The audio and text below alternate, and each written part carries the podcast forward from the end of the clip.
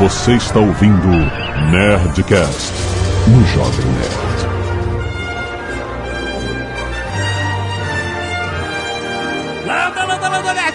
Aqui é Alexandre Antônio, Jovem Nerd, estamos aqui por acidente. Aqui o Afonso Solano e Dinossauros. Nossa, filha da puta. Aqui é o Atila e eles se sacrificaram por nós. Eu sou o Pirula e eu sou um desocupado profissional. E aí, eu sou o Fábio Lugar e, na verdade, eles morreram porque você se toca à noite. Caramba. Aqui é Azagal e Dinossauro Bom e Dinossauro Morto. É verdade, ainda bem. Muito bem, nerds! Estamos aqui com esse time de cientistas especialistas, menos Afonso Solano. E a gente, né? Eu e a Dagal, para falar sobre os mitos e as verdades de dinossauros, rapaz. Aqueles monstros que dominaram a Terra e que deixaram um espaço, uma lacuna. E nós preenchemos essa lacuna graças à, à morte dele. Por isso que dinossauro bom é dinossauro morto. Porque dinossauro vivo não deixa ser humano evoluir. certo? Vamos conversar sobre isso depois do e-mail. Canelada.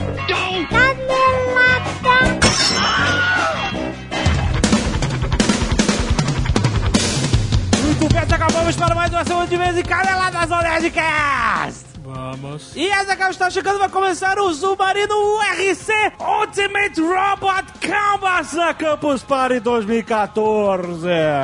Isso aí. Nós estaremos lá a partir da próxima terça-feira. Se você está ouvindo isso junto da publicação, nós vamos ver uma competição entre robôs destruidores de até 55 quilos. Nós estaremos lá como hosts. Exato. E é muito importante dizer os horários. De terça a sexta-feira, Exato. os embates acontecem de três da tarde Aham. às sete da noite. Exato. E no sábado, a grande final, Aham. acontecem a partir das 10 da manhã. É isso, exatamente. Então vai lá, atenção, porque não estaremos somente nós lá, Azagal, apresentando este, esta metalificina. Eu ia falar carnificina, mas não tem carne, só tem metal. Mas além de nós estará Beto Estrada, Afonso Solano, Diogo Braga do MRG, Pátio do Galo Frito, Felipe Castanhari do Nostalgia, Jacaré Banguela, Gustavo Socler, o nome é e Cauê Moura, cada um apadrinhando uma equipe de robôs, então vai ser um embate mesmo. Exatamente. Vão ter trocar pro- ofensas. Vai ter provocação. Vai exatamente. ser. Barato vai ser louco, Pra mano. quem você vai torcer, hein? Exato. né? Pros robôs ou pros padrinhos? É, exatamente. Lembrando que equipe vencedora, todas as equipes de universitários, estudantes, estão construindo seus robôs. A vencedora vai ganhar 10 mil reais em prêmio e uma viagem para o Vale do Silício. Muito legal para os participantes. Importante ser dito que a o padrinho não faz parte da equipe. Ah, é, o padrinho não vai ganhar. Não, fique É, folgado, exato. senhor padrinho. Outra coisa que tem que ser avisada e que é muito legal é que a URC Ah, vai acontecer na área Expo, Sim. que é a área de livre acesso da Campus Exato. Party. Ou seja, você não precisa pagar nada para entrar nessa área. exato. Você pode assistir as lutas tranquilamente, sem, sem pagar. Não é, é diferente da arena, que é a área onde os campuseiros ficam. Sim. Então apareçam, porque a entrada é franga. É franga, exatamente. E lembrando que você pode, se você não tiver como ir, você pode acompanhar pelas redes sociais do Submarino, todos os links aqui, eles vão fazer uma cobertura de tudo, além do hot site submarino.com.br barra Campus Party. Que tem todas as equipes, todos os padrinhos, as lutas, horários, Tem tabelas, os cards, gráficos. tem todas as tabelas e tem promoções de produtos relacionados. Todo dia vai ter um departamento especial como games, mobile, moda. Então não perca. Nessa sexta-feira agora, por exemplo, já tá tendo o dia de moda no Submarino. Então vai lá, clica lá, porque se você quer a camiseta do Star Wars, clica lá no link aqui no post pra você ver. Muito maneiro. Não se esqueça, Campus Party, estande do Submarino, o estaremos lá. Eu quero ver metal voar. E se você não quiser ouvir os recados e e-mails sobre o último Nerdcast, você pode pular diretamente para... 21 minutos e esqueceram do Baby Sauro. Muito bem, Azagal, vamos lá. Cozinha dos Nerds ativa com pavê de copo. Sempre, toda semana tem pavê de copo. Temos também outros pratos que o nosso querido Tucano faz na cozinha de Jack, muito bom. Nerd escassez de agulha, Azagal. Vários deles salvando vidas, como Leonardo Freganini, o Thales Silva, Rafael Prozilho, Priscila Rafael, do Rafael. Priscila na... Ah, peraí. É a Priscila, namorada do Rafael. Namorado do Rafael. Desse mundo de feminazes, você se titular dessa maneira é um pouco popular. e o Diogo Martins. Muito obrigado aí. por doarem sangue. Doem sangue sempre, é muito importante. Exatamente. Arte dos fãs, muitos Ozobs. Ozobs. É um fenômeno. Um fenômeno O Ozob é um fenômeno da Jo- internet. Jonathan Viragini fez um Ozob maneiríssimo. O Rex, ele tá fazendo as fantasias dele de carnaval, né? Ah, aham. Carnaval tá chegando, ele já. Eu vou, vou propor, acho que não vai conseguir, ele sair no bloco de Ozob. Esse é muito bom. Falou que era muita pasta d'água, né? Oh, mas ficou maneiríssimo o Ozob do Darshan Fragnani também. Eu quero agradecer o Bruno César que fez uma linda ilustração da Gisele do Vaquinho. Olha aí que bonito, me emocionou. Além disso, temos o Nerdinho por Will Beck, fez aí um, mais uma escultura do Nerdinho muito maneira. James Rexus por Rafael Pacheco Excelente. e o Pet Plug por Juliano Peratelli. Pet Plug. que pariu. Vários vídeos enviados que você pode conferir no post, aproveitando dar um page view pra gente, por que não? Aham. E aí, uma lista gigantesca de grupos Sky Nerd no Facebook. Olha aí. Tem inclusive um grupo Sky Nerd em São Lourenço. Olha, Zagal! Meu Deus do céu, isso eu quero ver, cara. Então, se você quiser fazer parte de algum grupo Sky Nerd pelo país, tem Curitiba, tem Belém, Paraíba, Exato. São Paulo, Pernambuco, Roraima, Todos Manaus. Eu não sei, eu tô inventando, tô lendo aqui e falando. Todos se refugiaram no Facebook. Entre no seu grupo, da sua cidade, da sua galera. e Tem continuem. Dublin. A galera Tem de a galera de Dublin. É, se, se encontrou com, com o Tucano lá e, e fizeram uma festa lá, muito bom. Então, galera, continuem. Danilo Neck, Nesh, ne. 29 anos, microempresário e produtor de multimídia. Primeiro e-mail enviado ao Jovem Nerd em 7 anos. Olha aí, ficou calado por 7 anos, por quê? Eu já disse que eu não sou favorável a ler e-mails de primeira viagem. Tem muita gente aí se esforçando ao longo dos anos. Vamos lá. Vem um malandrão desses, manda um e-mail e aí pronto. Vamos, vamos ver se ele é merecedor, vamos ver. Estava chegando no escritório que fica próximo à loja grande de roupas, quando estaquei na calçada e minha cabeça explodiu. Na porta metálica da fachada da tal loja, de nome Besney. est- Aí, pra que isso? Você tá ganhando da Besne? O- Da Besney. Você ganhou um enxoval Ah, da Besne? Estava recém-grafitada como meio de evitar a pichação, pois a rua fica. Ah, tá. Ele tá querendo dizer que a porta metálica estava grafitada para evitar a pichação, é isso? É, o texto pareceu bem claro, inclusive. É, fica, a loja é de rua e tal. Aí mandaram grafitar a porta. Eis que eu vejo uma reprodução da foto que o Azagal e o Jovem Nerd fizeram com os Sly quando zeraram a vida, cara. Cara, isso é alguma coisa impressionante. Ainda pretendo perguntar à gerência que é um artista, pois não sei a assinatura e qual foi a motivação do tema. Seria um varejista nerd se expressando? Ou a foto aleatória improvável tirada da internet para o artista reproduzir? Ou seriam novidades de investimento e abordagem da Net Store? Aí tem aqui um, um- um adendo aqui. Dias após entrar em contato com o Danilo, achamos o artista. Fiz uma busca infrutífera no telefone do marketing que a gerente da loja forneceu, que não me retornou a ligação. Mas a dificuldade se desfez. O artista terminou o trabalho e assinou. E aí ele manda aqui a página do Facebook do Tito Ferrara e segue a mensagem dele em resposta. Fala Danilo, foi inspirada no Jovem Nerd sim. A obra toda é uma representação de luta, dedicação e acreditar nos sonhos. Essa é a imagem de quando eles encontraram Stallone, que usei como representação do resultado de uma busca dos ideais. Vou mandar para eles. Inclusive, você sabe para onde pode enviar isso? Bom, cara... Mas vai mandar com a porta metálica? Não, acho que era uma foto, né, cara? A gente viu na internet. Cara, espetacular. Tito, muito obrigado. Cara, que homenagem maneira. A gente tá grafitado com o Sly aí na porta da loja Pesne. Quem quiser ver, ela fica na Avenida de Jabaquara, 1469, com a rua Pereira Stefano em São Paulo, isso, provavelmente? Não faço ideia. Porque esse cara de primeira viagem mandou um e-mail e não disse de que cidade ele é. Olha só! Por isso a gente não deveria ter lido. Anyway. Mas só passou, não, passou no filtro que tinha uma parada fantástica. Ele viu a, a parada grafitada, cara. Quero saber quem mais da internet tem sua face grafitada numa loja de roupas de classe média baixa. Muito obrigado, Tito Ferrara. Muito obrigado ao Danilo por ter feito esse contato. Animal, animal. Tem um Facebook aí do Tito com outros trabalhos dele. Ele é excelente artista. E as fotos podem ser enviadas por e-mail do Nerdcast que o Slave Roboto, mal Roboto, manda pra gente. Exatamente, muito bom. Clica aí pra, no post, tem um link pra você ver a porta grafitada. Muito foda. Júlio Schneider, 25 anos, desenvolvedor web, Curitiba, Paraná. Dr. Schneider. Dr. Rancho Cruz. Olá, nerds! Estou mandando este e-mail somente para fazer um esclarecimento sobre o porquê da Pepsi ser mais popular que a Coca-Cola no Rio Grande do Sul. Ah, isso é sobre o nosso último Nerdcast, que é polêmicas da publicidade. Isso, 397. 397. Mesmo não sendo de lá, do Rio Grande do Sul, convivi com muitos gaúchos nos meus empregos anteriores. E também com a família da minha noiva, que é natural do estado. Eu acho engraçado os gaúchos. Engraçado. A parada do chimarrão. Por quê? Eles realmente curtem essa parada. Né? Então, assim, o sotaque, ele entrega o gaúcho, mas antes do cara falar, ele tá com aquela porra pendurada debaixo do braço como se fosse uma arma. Eles levam pra tudo quanto é. Caraca, Eu é, já é- vi. É, engraçado. Tem um porteiro Eu já- no prédio É. que fica lá com o chimarrão. Exato. Acho bom. engraçado. É maneiro. Olha o carioca comendo polvilho onde, onde que ele esteve. né? Polvilho. Foi o biscoito Globo. Globo.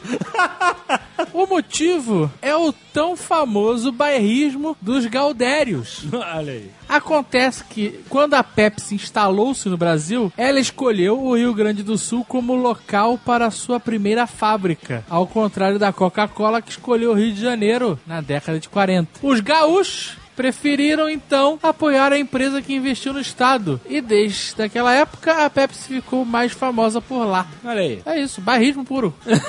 Tudo que é bem do Rio Grande do Sul é isso, é Deve bairrismo. ter uma distribuição bu- mais forte. A fábrica é lá também, Então, né? É, exatamente. Mas a Coca-Cola chega lá. Ela chega em qualquer lugar. Porque ela escolheu o melhor hub de distribuição, né? É, mas Afinal eu- de contas, ou você sai do Rio Grande do Sul de navio, ou você pega uma estrada única, toda esburacada. Caio Furtado, 23 anos, estudante de administração, Solânia, interior da Paraíba. Direto ao ponto, venho fazer alguns apontamentos sobre a implicância do Azagal na ação do, do Burger King na Noruega. ok. Aquela que eles davam Big Mac pra quem não seguisse mais a página do Burger King. Vamos lá. Na verdade, é só uma transposição de situação na qual vocês já vivenciaram. Ok. Primeiro vamos lembrar das campanhas feitas por vocês de mostrar a cinco amigos o Nerdcast. Ela é uma ação puramente de aumentar o número de ouvintes que possam ser impactados por vossa mensagem. Esse marketing boca a boca é uma ferramenta bem útil para trazer pessoal de interesses mútuos e prováveis consumidores ao negócio. Certo. Excelente. Não tem Agora nada a vamos... ver com você jogar um monte de consumidores É, no lixo. não. Agora vamos à situação de fato. É acontece Nerd Office da temporada 4, episódio 41. Vocês apresentaram o Amazing Pixel e o foco monetário da empresa. Aí veio o mimimi dos especialistas de porra nenhuma dizendo que vocês só querem dinheiro, isso não O é que é nerd. verdade. Nunca mais vou ouvir Nerdcast, teve isso? Eu nunca vou ouvir Nerdcast. Sempre tem, tem agora, nos e-mails. Se você for lá, vai ter.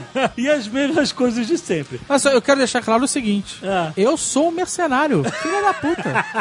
Eu nunca escondi essa porra. Eu só faço por dinheiro. É, olha só. Na verdade, essa ação nada mais é que filtrar a patota e a patuleia dos fãs de verdade. Nós, a galera fiel que conhece vocês há um bom tempo, entendemos a brincadeira ou não e gargalhamos muito com os haters de plantão nos comentários do vídeo. Mas a gente não estimulou isso. Né? Eu não falei. Ca- Caraca, você tá é confundindo coisa as coisas. natural. Ele- Ah. Eu quero dizer, eu quero que você me mostre um momento que eu falei assim: se você não gosta do Nerdcast, você vá ouvir o Rapadura Cast que eu te pago 50 reais. Você nunca vai me ouvir falar isso. Só que você nunca mais vai poder ouvir Nerdcast na sua vida. Eu vou te dar 50 pila, tu vai ouvir o Rapadura Cast e não me volta mais aqui. Não, eu nunca fiz isso. Eu nunca, e nunca vou fazer. Inclusive, se vocês quiserem parar de ouvir o Rapadura Cast, eu tô dando 20 mangos. Mas não pode ouvir nunca mais. Ai, ai, ai. Bom, ele fala aqui, depois da eliminação dos fracos, ficaram os consumidores de fato. Os que gostam do conteúdo aceitam, e os aceitam como influenciadores. A relevância do impacto agora é verdadeira. Claro que não, não mudou E- nada nos números. Isso talvez fosse o resultado que o Burger King queria. Talvez fosse pouco importante a quantidade de likes na página, mas sim a qualidade do tratamento que davam aos seus consumidores fiéis. Então, mas assim, vou explicar. É, a não- audiência não caiu porque a gente falou isso e as pessoas que ficam revoltadas, eles continuam assistindo. Eles, eles gostam de reclamar. É verdade, eles gostam de reclamar. Eles continuam assistindo pra continuar reclamando. Eles É, são exato. ótimos e são muito pay pra gente. Então eles são um, um- um público consumidor importante Sim. que nós não queremos longe, inclusive. Venha, dê reload, critique, assista, assista o preview, não dê skip. Exato. Matheus Espinhoso. Olha aí. 21 anos, estudante de gestão da informação na UFPR e iconógrafo. Será um iconógrafo? Boa, meu. Curitiba, Paraná. Sobre o M do logotipo, logomarca, logo whatever, do McDonald's, comentado no último Nerdcast, ao contrário do que o senhor da Oceania disse, não são duas batatas fritas tortas. Porra, é óbvio que não. Mas as pessoas levam tudo a sério mesmo, cara. Caraca, realmente impressionante o poder de persuasão. Mas sim, trata-se de. O cara parou e falou: esse cara tá errado, eu tenho que corrigi-lo. No momento nenhum, o cara pensou lá que eu falei. São dois arcos dourados que faziam parte dos projetos estruturais de alguns de seus restaurantes. Em 1962, foram incorporados ao logotipo devido à sua popularidade e identificação com a rede de fast food. Em 1968, foram modificados para que assemelhassem-se mais com um M. Quanto às adaptações feitas no cardápio dos McDonald's nos diferentes locais em que se instalaram, como em vários países da Europa e alguns estados norte-americanos que possuem sopa no cardápio. Em Portugal, existe uma versão do nugget feito com bacalhau. Ei, que beleza. No Japão, o lanche mais popular é o cachorro quente. Eu sinto falta do cachorro quente no McDonald's. Você, te falta como assim? Porque eu gostaria que tivesse. Ah, você sente falta, tá ok. Eu gosto de cachorro quente. Mas você não sente falta dele no McDonald's. Eu gosto daquele cachorro quente cretino que não tem nada. Então, você não precisa do McDonald's pra isso. Não, mas, eu- mas seria legal ter no van da McDonald's. esquina aqui. Seria- Não, mas ah, sabe o que acontece? O da van da esquina, eles não são o cretino. Que é só o pão e a salsicha. Tipo aquele da Ah, Disney. em Nova York, é bom. É, sabe? Que, que é uma salsicha boa. Aí o daqui, ou o cara chapreca de molho, ou ele faz aquela merda prensada, não curto aquilo.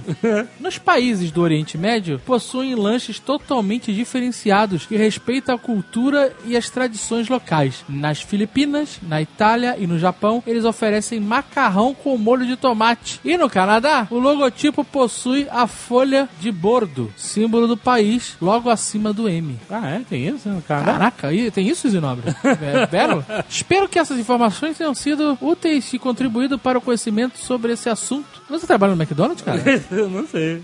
É, mas ele é iconográfico, Não, não aí ele tem que. Ele tá todo show off.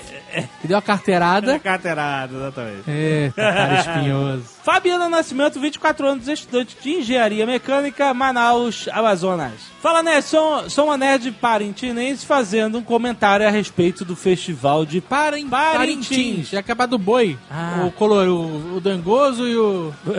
Né? O vermelho ou o azul? Que a gente O falou. Eu não sei. O festival folclórico de uns anos pra cá só perde em tamanho para o carnaval e acontece todo fim de junho, onde o caprichoso, Caprichoso, isso aí. representado pela cor azul, e o garantido, Aí. representado pelo vermelho, se Não tem o enfrentam, carinhoso, uma pena. Podia ter o carinhoso, o rosa. se enfrentam pra ver quem é o melhor bumbar. Ok. Eu, eu não, eu- O cara bota uma fantasia de boi e fica bombando. É isso. Então, ok. Não, cara, carnaval qual a Por diferença? causa, do, por causa do sucesso, grandes empresas resolveram se envolver como patrocinadores, entre elas a Coca-Cola. Porém, a empresa, e não somente ela, encontrou um problema seríssimo de ordem diplomática. Os seguidores do Caprichoso não consumiam os produtos pela cor vermelha. Aquele azul. É, exato, que em suas cabeças davam total conotação à turma do garantido. Não é somente nos dias de festa, mas durante todos os meses de ensaio é proibida a entrada da cor vermelha nos, nos ensaios aí do, do time azul. Ok. Isso começou a causar problemas a Coca-Cola, pois os caprichosos deixavam de consumi-la, caiu nas graças da eterna rival Pepsi, que coincidentemente é azul. E a Pepsi nunca teve problema, porque as vendas dela não caíram, não existiam, né? o problema exigia medidas drásticas que acabou culminando na regionalização da comunicação de um produto que tem uma comunicação mundial. Em decisão inédita e única, em mais de 100 anos de empresa, a Coca lançou sua lata na cor azul. Olha aí. A gente falou isso no programa, eu acho. E não somente a cor, mas toda a divulgação visual passou por uma mudança radical, uma amostra de como o produto e marketing precisam se regionalizar para vender. Uma coisa interessante, o azul que a Coca usa é um tom claro, claramente uma escolha proposital, pois a Pepsi tem um tom escuro mais forte. Claro, né, gente? Mesmo usando a mesma cor do concorrente, busca-se a individualização na mente do consumidor. É, eles buscam vender. Aí ela mandou aqui é, uma foto das arquibancadas e, e- e- na arquibancada não tem só. Na azul não tem só a Coca-Cola azul, mas tem o Bradesco azul, que é vermelho também, né? Kaiser, todo mundo. Todo mundo azul e do outro lado todo mundo vermelho. Ninho, ninho, leite ninho. Leite ninho, cara, olha Do aí. Garantido do caprichoso. Ah, Aí. E tem uma Coca-Cola em cima do muro que tem azul e, vermelho. Olha aí. Bom, parabéns. Não tenho vontade nenhuma de ver essa festa. É isso, cara. O cara tá chamando o cara do Rio Grande do Sul de bairrista e agora tu tá... Não, olha só. Eu não tô sendo bairrista. Eu não tenho vontade de ver o carnaval do Rio também. tá certo, tá certo. Nem o de Veneza, whatever. Eu Não tenho vontade. Ver dois bois se chifrando? Não é só isso, cara. Eu Certamente. sei que não é. Não é só... Mas eu não quero, não. Obrigado.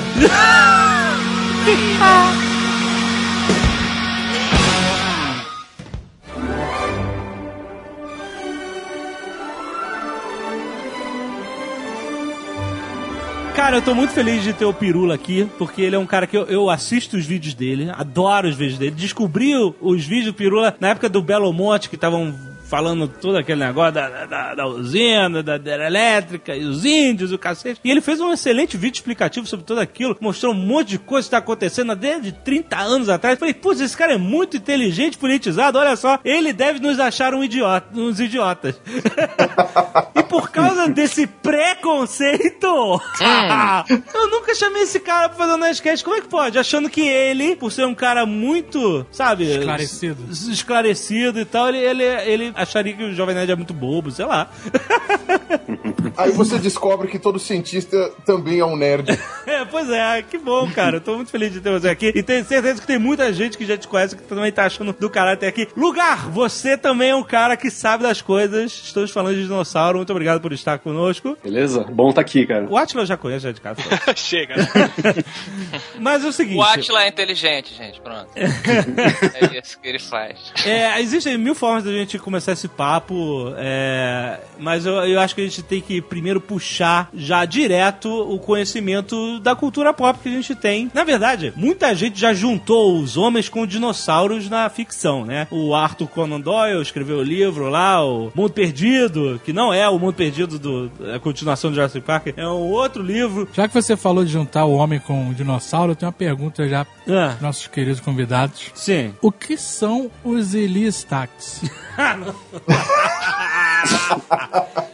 Excelente. verdade, eles são. Como é que era aqueles? Eram Kumbas, aqueles que trabalhavam pro Rei Copa, naquele filme do Mario lá. Como é que Ele é, é daquela série do Era o Perdido, né? Não, eu sei, Exatamente, é, é, dinossauros. Era o É. Perdido. Que, aliás, a- e aí eles nego encontra várias formas de, de juntar o homem com o dinossauro. E normalmente, ou você viaja pra uma dimensão paralela, ou você viaja no tempo. Teve até um seriado agora há pouco, não teve? Uma galera que era produção do Spielberg que não deu certo. Sim. Como é que era Sim, o nome desse, desse seriado de dinossauro? Ai, meu Deus, eu assisti essa porcaria. Como é que é o nome? Isso, dinossauro. Nova Terra, Terra Nova, Terra, Terra Nova. Nova, Isso. Terra Nova. Isso. Terra Nostra, isso, esse aí.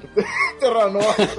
Gente, gente tem também, tipo, Terra Selvagem no X-Men, você tem a Terra do King Kong, aquelas terras, aqueles lugares onde o tempo preservou os dinossauros, qualquer porra assim e tal. E nada disso, nada disso aconteceu. E aí tivemos o Jurassic Park que foi um pouco mais feliz, em vez de criar essas dimensões paralelas ou viagem no tempo, ele colocou a coisa até num conceito científico interessante, que a gente até discutiu em outros Nerdcasts. Se é possível clonar dinossauros. Não é possível, mas é uma boa ficção científica, vai. É. Ah, é o Atila que vai pro inferno, que ele estragou o Jurassic Park no Nerdcast de Porra, Eu roubei o Natal, né? Você queria viver com essa, com essa fantasia de que seria possível, né? com certeza. Não, eu tive, que, tive que abaixar o livro do Michael Crichton aqui pra segunda prateleira, porque, porra, perdeu a Mas graça. pensa, mas pensa no lado bom, pelo menos o mamute pode ser que seja real. Pois é, É, mas música eles é também fizeram a gente ficar com pena das elefoas que eles vão inseminar. Foi, um- foi um desastre esse programa. Não, não, é, não, pena de elefô não, tem o pena do que vai nascer, mas não, a elefô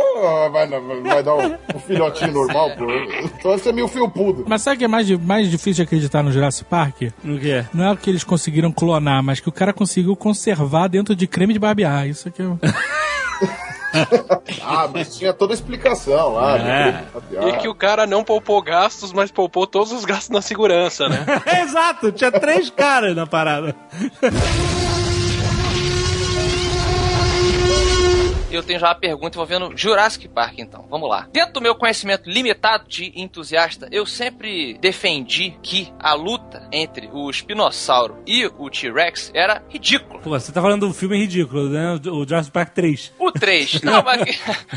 mas quando saiu, eles botaram a banca que o espinossauro é o novo cara da turminha. E, cara, tudo que eu conheço do espinossauro é que ele não seria capaz de lidar com o T-Rex, pelo menos até onde os paleontólogos diziam lá, a questão até de, de peso dos ossos e do que ele pescava e da, da diferença de alimentação. Eu queria saber dos especialistas aqui qual é a batalha final aqui. Primeiro, o espinossauro, ele é contemporâneo do T-Rex? Não. Não, né? É, o espinossauro é, é mais, mais velho Isso. T-Rex. né? O T-Rex ele tá no limite da extinção dos dinossauros, dos grandes dinossauros, né? ah, é? Então o T-Rex É. viu, viu o cometa. É, é provável. É provável. Se, se não viu, ele tá bem perto da borda, da, da, KT, da, da, da KT boundary, né? Da- Entendi. da- da- Agora eu tô tentando imaginar ele com os bracinhos tentando cobrir o olho, assim, Pois é, foi o que eu pensei. Ele, ai meu Deus! tentando se esconder da poeira. Caraca. Mas o grande problema do espinossauro são dois, na verdade. É que realmente ele tinha um focinho muito mais fino, né? Muito mais delicado, muito mais delgado, apesar dele ser um bicho mais comprido que o T-Rex. Pra pescar, Ele- né? Exatamente, ele era um pescador, né? Ele, ele- ainda que ele pescasse peixes realmente grandes, ou não necessariamente peixes, né? Mas outras faunas ah, ribeirinhas, né? E ainda que eles fossem contemporâneos, eles não iam viver no mesmo lugar, porque o tiranossauro, na verdade, a família Tiranossauridae, ela é da, da, da América do Norte e da Ásia. O espinossauro é africano. Então, ainda que eles fossem contemporâneos, eles não iam conseguir se. Então, mas você tá falando de uma época em que todos os continentes estavam unidos na Pangeia, né? Ou não? Depende. Depende? No, no período Cretáceo, no final do período Cretáceo, Já boa parte dos mesmo. continentes já estavam separados. Ah, já estavam separados. Óbvio, o Oceano Atlântico não tinha a largura que tem hoje, mas Aham. Também, também não era um riachinho. tá, certo. Sabe, não dava Não pra. que precise de muito pra separar o tiranossauro com o poder de natação que ele devia ter, né? Meu, olha, o Atila tá num bullying foda aqui. No Jurassic Park 3, acho que eles fizeram o T-Rex nadando, né? Fizeram ele. Fizeram o T-Rex nadando, No acho. livro ele nada. No, no É, livro- mas, mas é, faria sentido até, porque apesar de ele ter o bracinho, ele tem um crânio bastante cheio de Ah. aberturas que provavelmente fariam com que ele pudesse boiar. Então, é, ele teria pelo menos uma buoyancy, assim, sabe? Tipo um poder de boia, assim, que ele talvez conseguisse. Aí com as pernas ele impulsionava. É só Vai saber. bullying hoje com o T-Rex. Eu tô muito. Po- posso fazer o último bullying? Eu, eu aposto que ele perdia do espinossauro na queda de braço. É verdade. Ei, Mas o- é que o, o Eduardo Spor não tá aqui hoje, então. tem que representar, né? E sem falar na quantidade de espinhas que ele devia ter, né? É, verdade. Machuca o céu da boca, né? É complicado. Mas o T-Rex, ele foi o maior carnívoro, Não. Bom, depende do que você chama de maior, né? mas maior em É. tamanho, vai. De, Maior em, compri- maior em comprimento foi o espinossauro, muito provavelmente. E poder de cagaço. Ah, então, poder de cagaço é complicado, porque, por exemplo, você tem o Giganotossauro, que é um abelissaurídeo aqui da Argentina, que, bom, pra variar, os argentinos têm mania de grandeza em tudo, né? Então, até os dinossauros lá são os maiores. o Giganotossauro, ele é gigantesco mesmo, ele é maior do que o T-Rex, e ele rivaliza em tamanho com o espinossauro, sem ser tão delgado. O peso do tiranossauro é maior, não? Mas é porque Era. o T-Rex, o T-Rex, ele é muito compacto, ele é muito maciço. né? Tanto é que o pessoal chegou a discutir por muito tempo, aliás, agora eu tomei por fora do- de qual é a hipótese mais vigente, mas de que o T-Rex, ele não era um predador ativo, né? Ele era um Ah, carniceiro. eu, eu nunca comprei essa ideia do carniceiro, cara. É, eu também já ouvi essa que ele era carniceiro. Porque ele é muito pesado. Ele é muito pesado e principalmente, se você olha o crânio do T-Rex, você vê que a abertura nasal e o espaço que ele tem anterorbital é gigantesco. Gigantesco. Mas a Traduzindo, o espaço anterorbital É, é, é. Possa respirar, sentir o. É, o seria cheiro. mais, seria mais a parte do bulbo olfativo mesmo. Uhum. É muito grande e é gorda, né, ainda por cima. Se você olha a parte dos olhos, os olhos são até menores do que as aberturas laterais que são para diminuir o peso, entendeu? Então, o olho do T-Rex devia ser um olho muito michuruca. Por isso que até teve aquele, eu não, acho que foi o Jack Horner mesmo que sugeriu que eles não conseguiriam ver coisas paradas, né? Por isso que até o, o Michael Crichton sugere isso no livro, né? Aham. Que o T-Rex só conseguia ver as coisas eh, Em como tivesse- movimento, Em é. movimento. É. Porque Pior ainda é olho- quando alguém enfia a lanterna na cara dele, né? é, com certeza. Só que isso é muito inverossímil. Por quê? Porque o, o olfato do T-Rex devia ser uma coisa assim, melhor que de tubarão, assim, devia ser uma coisa inacreditável. Aham. Então, não importa que você está parado, ele sentiu o seu cheiro, ele vai te morder. Porque nós, seres humanos, o nosso maior, o nosso sentido mais acurado é a, vi- é a visão. É a Não, visão. não, é. É. o coração, gente. Então a gente tende a achar que a visão é a melhor forma de compreender o mundo, mas, o- o- o- né? mas tem animais que compreendem o mundo de outra forma, que tem outros sentidos que são muito mais É apurados verdade. do que, do que a gente. Porque a gente tem a tendência de achar que, o- que o que a gente conhece é o melhor, né? Mas não necessariamente é, entendeu? Às vezes o bicho cheira muito mais longe e é muito mais esperto pra conseguir comida do que a gente que depende de ver, entendeu? Se você for levar em conta que os tubarões, por exemplo, têm dois sentidos a mais que nós não temos, que as cobras têm um a mais, pelo menos, que nós não temos, já- você já começa a pirar na batatinha. Que sentidos são esses? Eu não sabia disso. O, o tubarão ele consegue detectar energia elétrica, né? Ah. Detecta corrente elétrica, então ele Sim. sente a batida do coração de um peixe, sei lá onde. Caraca. As cobras têm visão, as- não todas as cobras, né? Mas das cobras que têm fosseta l'oreal, que são a maioria das, das venenosas aqui do Brasil, tirando a coral, elas têm uma detecção de calor. Ah, então sim, elas têm, um- elas têm um, um infravision lá, que elas, sabe, elas veem o mapa de A visão calor. do predador, né? Do- Isso, exatamente. As Então a gente acha que a gente vê o mundo da maneira correta, mas não é, isso é só uma nossa perspectiva, né? Cada, cada animal vê de uma forma diferente. certeza. Planta nem se fala. Tem uma, uma história, um conto, alguma coisa assim, que um, um pesquisador escreveu discutindo como seria ser um morcego, né? Como é que é ver o o mundo do ponto de vista de um morcego. É só assistir o Demolidor, né? O filme Demolidor. É, tipo, tipo isso, exatamente. Ah, tá, entendi. Pois é. É é um filme bem cocôzinho, mas essa parte dele da chuva eu achei legal. Do Ben Affleck lá com a chuva, ele usando o sonar pra É, visualizar a se ele forma fosse um 3D. morcego de verdade, ele não precisaria do- da chuva, É. né? Ele precisaria É, muito então. bem sem a chuva. E se a chuva fosse tão bom assim pra assistir dele, ele ia andar com aquele, com aquele sprayzinho de água, né? Fazer, ficar borrifando em tudo. Cara, mas, mas se o filme já era uma bosta, imagina se ele passasse o filme inteiro gritando.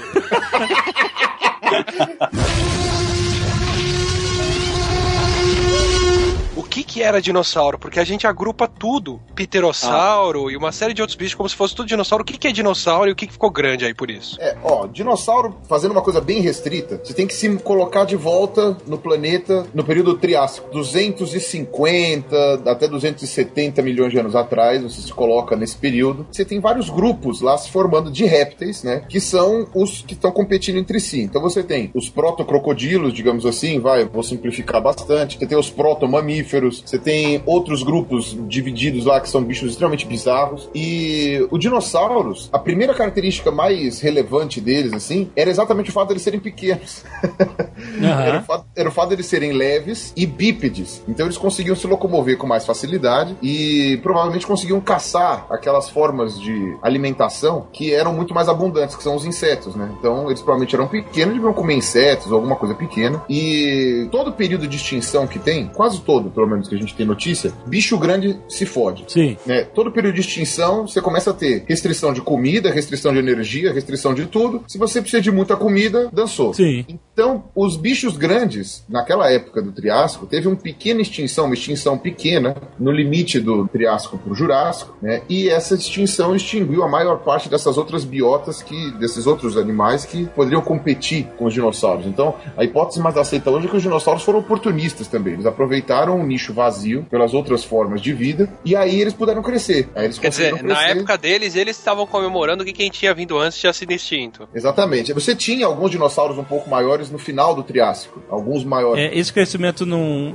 não seria uma seleção competitiva entre as espécies? Assim, é, o, o maior consegue comer o menor, e aí o outro que nasceu maior sobrevive mais. E, e, tipo assim, eles vão competindo, e aí por causa disso só os maiores é que vão sobrevivendo, e aí vai ficando cada vez maior, é isso? É, com certeza. Quer dizer, isso daí depende, né? Você tem dois casos de gigantismo que dá pra ver. E o, uns deles é o gigantismo insular, por exemplo, que nem as tartarugas das Galápagos, que são gigantes. Aham. Aquilo lá é a ausência de predação e excesso de comida. Então você tira o fator limitante, que seria aquilo que faria, que, por exemplo, impossibilitaria que um bicho muito grande sobrevivesse. Ou ele ia morrer de fome, ou ele ia ser uma presa fácil para os predadores. Então, numa ilha que tem muita comida e nenhum predador, você fica gordo. Literalmente isso. né?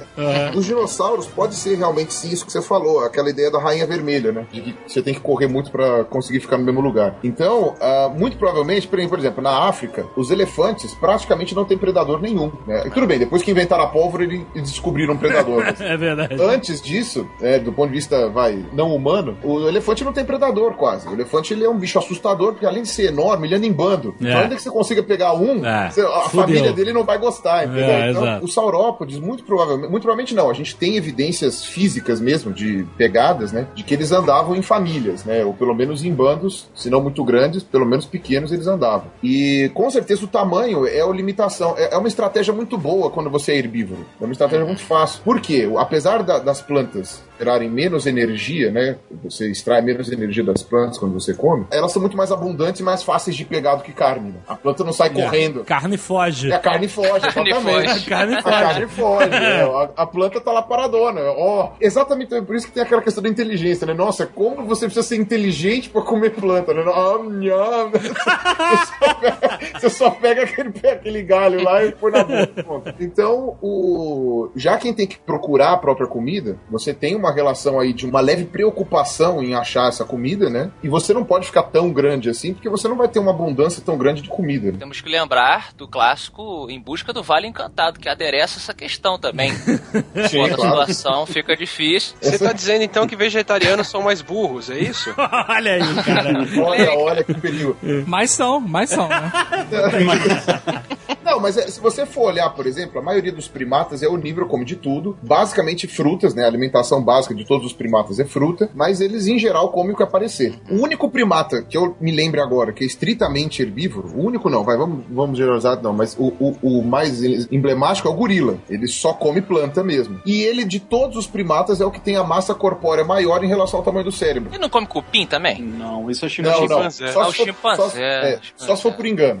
Mas o, Quem nunca comeu um cupim por engano? É, pô, agora tá na vida comida, pô. Hum, tá meio salgado isso aqui. Mas aí, então quer dizer, o gorila ele é o que tem o corpo maior em proporcional ao tamanho do cérebro, né? Do- do- os primatas são mais inteligentes que todos os outros seres vivos, mas o gorila é o mais burrão dentro dos primatas, digamos assim, né? Então, Isso. Ele tem uma coisa dessa questão porque ele é o, tem o maior tamanho em relação ao tamanho do cérebro, né? Então você tem uma você tem uma relação aí, exatamente por quê? Porque por ele ter um aporte de comida muito fácil, né? Ele come gramínea, planta, ele cresce maior, ele cresce mais, ele é, é muito mais fácil para ele crescer. né? Ele, ele tem uma, uma- um aporte de energia que é constante, né?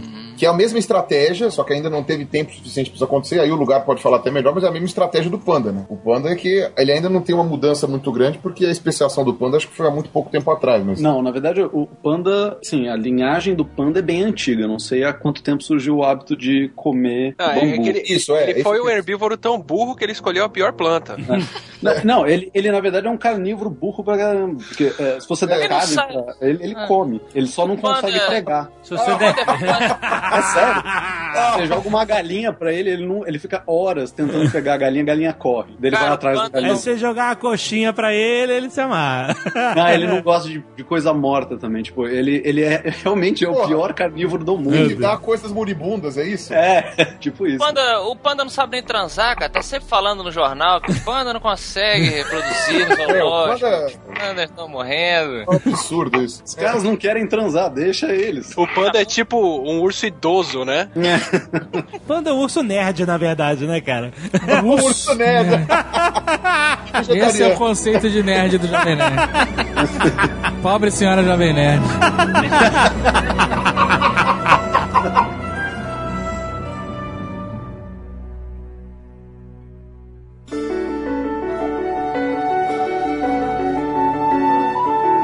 É engraçado que a maioria das pessoas, quando pensa em dinossauro, pensam nos dinossauros, como a gente falou, né? Os, os gigantes lá, os saurópodes e tal, então os carnossauros, andando na terra e tal. Mas o mar era o mais horrível, cara. Os piores animais viviam no mar. E a competição por comida era muito mais acirrada ali. E eu queria perguntar para os paleontólogos se eles também têm essa, esse fascínio pelo mar. Um dos, um dos meus dinossauros favoritos era o. Eu nem sei falar o nome de- direito. É Dun, Duncleos. Duncleos. É um placodermo, Duncleosteus. Então, o Duncleosteus, na verdade, é um peixe, né? Isso. É um isso. placodermo. Ele é a essência do horrível.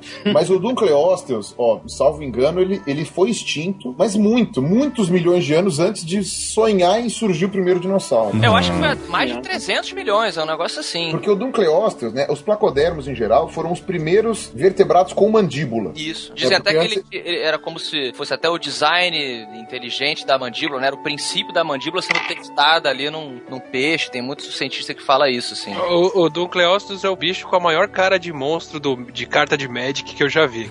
É verdade. É, eu tenho uma foto no Museu de Chicago que eu tô do lado do Duncleosteus, né? E aí eu, eu coloquei essa foto no Facebook e um amigo meu chegou e falou assim: Olha que interessante, tem um- a foto de um bicho muito feio aí com um peixe fóssil do lado. Vídeo. Mas ele é um bicho muito, muito bacana, assim. Ele realmente sintetiza esse período inicial aí do. Se eu não me engano, era um período até que os animais nem comiam planta praticamente, né? Era um comendo o outro. Não era mais ou menos essa, essa dinâmica ali da evolução nesse período? Na verdade, a- o conceito de planta no oceano é meio complexo, né? Isso. Porque as plantas, a maioria dos, dos seres fotossintetizantes no oceano são unicelulares, né? Uhum. Então você tem uma cadeia alimentar muito tipo do mínimo pro macro, né? É muito claro isso, né? Os seres fotossintetizantes são microscópicos, que são comida de animais microscópicos, que são comida de animais pequenos, que são comida de animais médios, que são comida de Isso. animais grandes, né? Então fica aquela coisa assim, mas a Isso. base de tudo ainda é a base de tudo ainda são ainda é a fotossíntese. Uhum. Era muito maneiro porque a gente lembra às vezes, por exemplo, do tubarão, né? O tubarão é o dinossauro vivo até hoje, tá? o próprio megalodon e tal. É, mas o placodermo, cara, botava o megalodon no chinelo, assim, se tivesse um embate também, graças a viagem no tempo aí. Depende do tamanho. Cara, do mas tamanho. cê- a- O, é, o Dom Cleósteus chegava a 9 metros, o Megalodon chegava a 15. 15, é. Megalodon é um super tubarão. né? É um tubarãozaço, é. Chegaram a fazer um filme chamado Ou é um tubarãozaço, ou é um tubarão com dente muito grande, né? É verdade, né? Porque só tem o dente. É verdade. É. Você é um tubarão dentuço, um tubarão Mônica. 15. Tem um filme, Piru, você tava falando aí, que é o tubarão versus Giant Octopus, não é isso? Mas, Mega- mas não é o Mega Megalodon Shark. que predava avião, então? É, Isso. Esse, Nossa, esse filme é lindo. Esse filme é lindo. Na hora que o tubarão pula pra pegar o avião, eu, eu quase levantei e bati palma. É tipo, é fantástico. Pra quem não tem imagem aí, tá ouvindo até no avião, né? A pessoa pode estar ouvindo no avião, no Nerdcast, no, no ônibus. O Duncleosteus, ele era basicamente um peixe com armadura, um tanque. Em forma de, de peixe, com a mandíbula como se fosse umas navalhas. Ele não tinha dente. A mandíbula dele era como se fosse quase uma tesoura gigante, assim. Era uma peça única. Quando começou a ossificação dos primeiros vertebrados, essa ossificação ela foi muito externa. Então, os, os vertebrados que vieram antes dos, dos placodermos, que eram os, os ostracodermos, né, que a gente chama, né, eles eram uma caixa, um cofre. E era muito bizarro, porque eles não tinham mandíbula, eles não tinham nadadeiras, era uma coisa fadada a ser extinta, né, porque eles eram uma caixa pesada de osso que não tinha como nadar e não tinha como comer, quer dizer... Porra, é essa, né? Na água ainda, né? Na água, pra afundar ainda. É, exatamente. É, os placodermos em geral, pelo menos inventaram a mandíbula, né? Pelo menos é- conseguiram. isso é da época que o designer ainda não era tão inteligente. Pois é, Deus tava dormindo nessa época aí. Ele tava brincando de fazer ornitorrinco. É que ele tava se preparando. Exatamente. Esse não é, o- eles não viveram no período devoniano até? Tem até uma indicação aí, ó, no nome. Período É. devoniano. É o, de, é o, demo, é o demoniano. Não, é. não, é pior que é, é o devoniano, é isso mesmo. Não é isso? Olha aí, rapaz, tô achando que eu sou burro? Porra, eu, eu sei algumas coisas. Quando a gente pensa também em dinossauros, é normal a gente imaginar a Terra só habitada por dinossauros. E também não é uma verdade, né, cara? Longe disso. É muito longe disso, né? Porque a gente normalmente vê dinossauros, a gente só pensa nos dinossauros. Mas não, eles eram mais, eram animais. Todos os dinossauros eram répteis. Sim, sim, todos. Répteis grandes, mas você tinha mamíferos, você tinha insetos, você tinha peixes, você tinha todo esse tipo Tinha de... até o Chaka. Tchaca! O, o Dave tá preso no, no mundo perdido aí. Tô, tô no elo perdido. Duelo perdido. Duelo perdido, é. Mas eles não são considerados répteis, são? São, Por são. conta do sangue, do sangue É réptil. frio, a característica ainda é, A defini- prende ele no réptil. A, de- Ah. a definição de réptil é, ela é baseada na, em algumas características, principalmente osteológicas, Hum. que não, não mudam. Por exemplo, os dinossauros eles são arcossauros, né? Os arcossauros são um grupo de réptil que tem algumas características muito específicas que precisam ser obedecidas para você chamar aquilo de arcossauro. Sabe? É aquele negócio assim: se você olha o bicho, o esqueleto do bicho, olha, isso aqui é um arcossauro. Como você sabe? Ah, por causa disso, disso e disso. Os arcossauros eles têm algumas características básicas. Por exemplo, eles têm uma abertura é, bem grande, um buracão na mandíbula. Esse buraco é lateral na mandíbula, né? Na, na lateral da mandíbula, que serve para passar ligamentos musculares, nervos, veias, essas coisas assim, e reduzir o peso também. Eles têm uma abertura gigantesca também, alguns menor, outras maior, mas antes dos olhos, né? Entre o olho e o nariz, tem uma abertura no osso que faz um buraco que também alguns especulam que tivesse uma glândula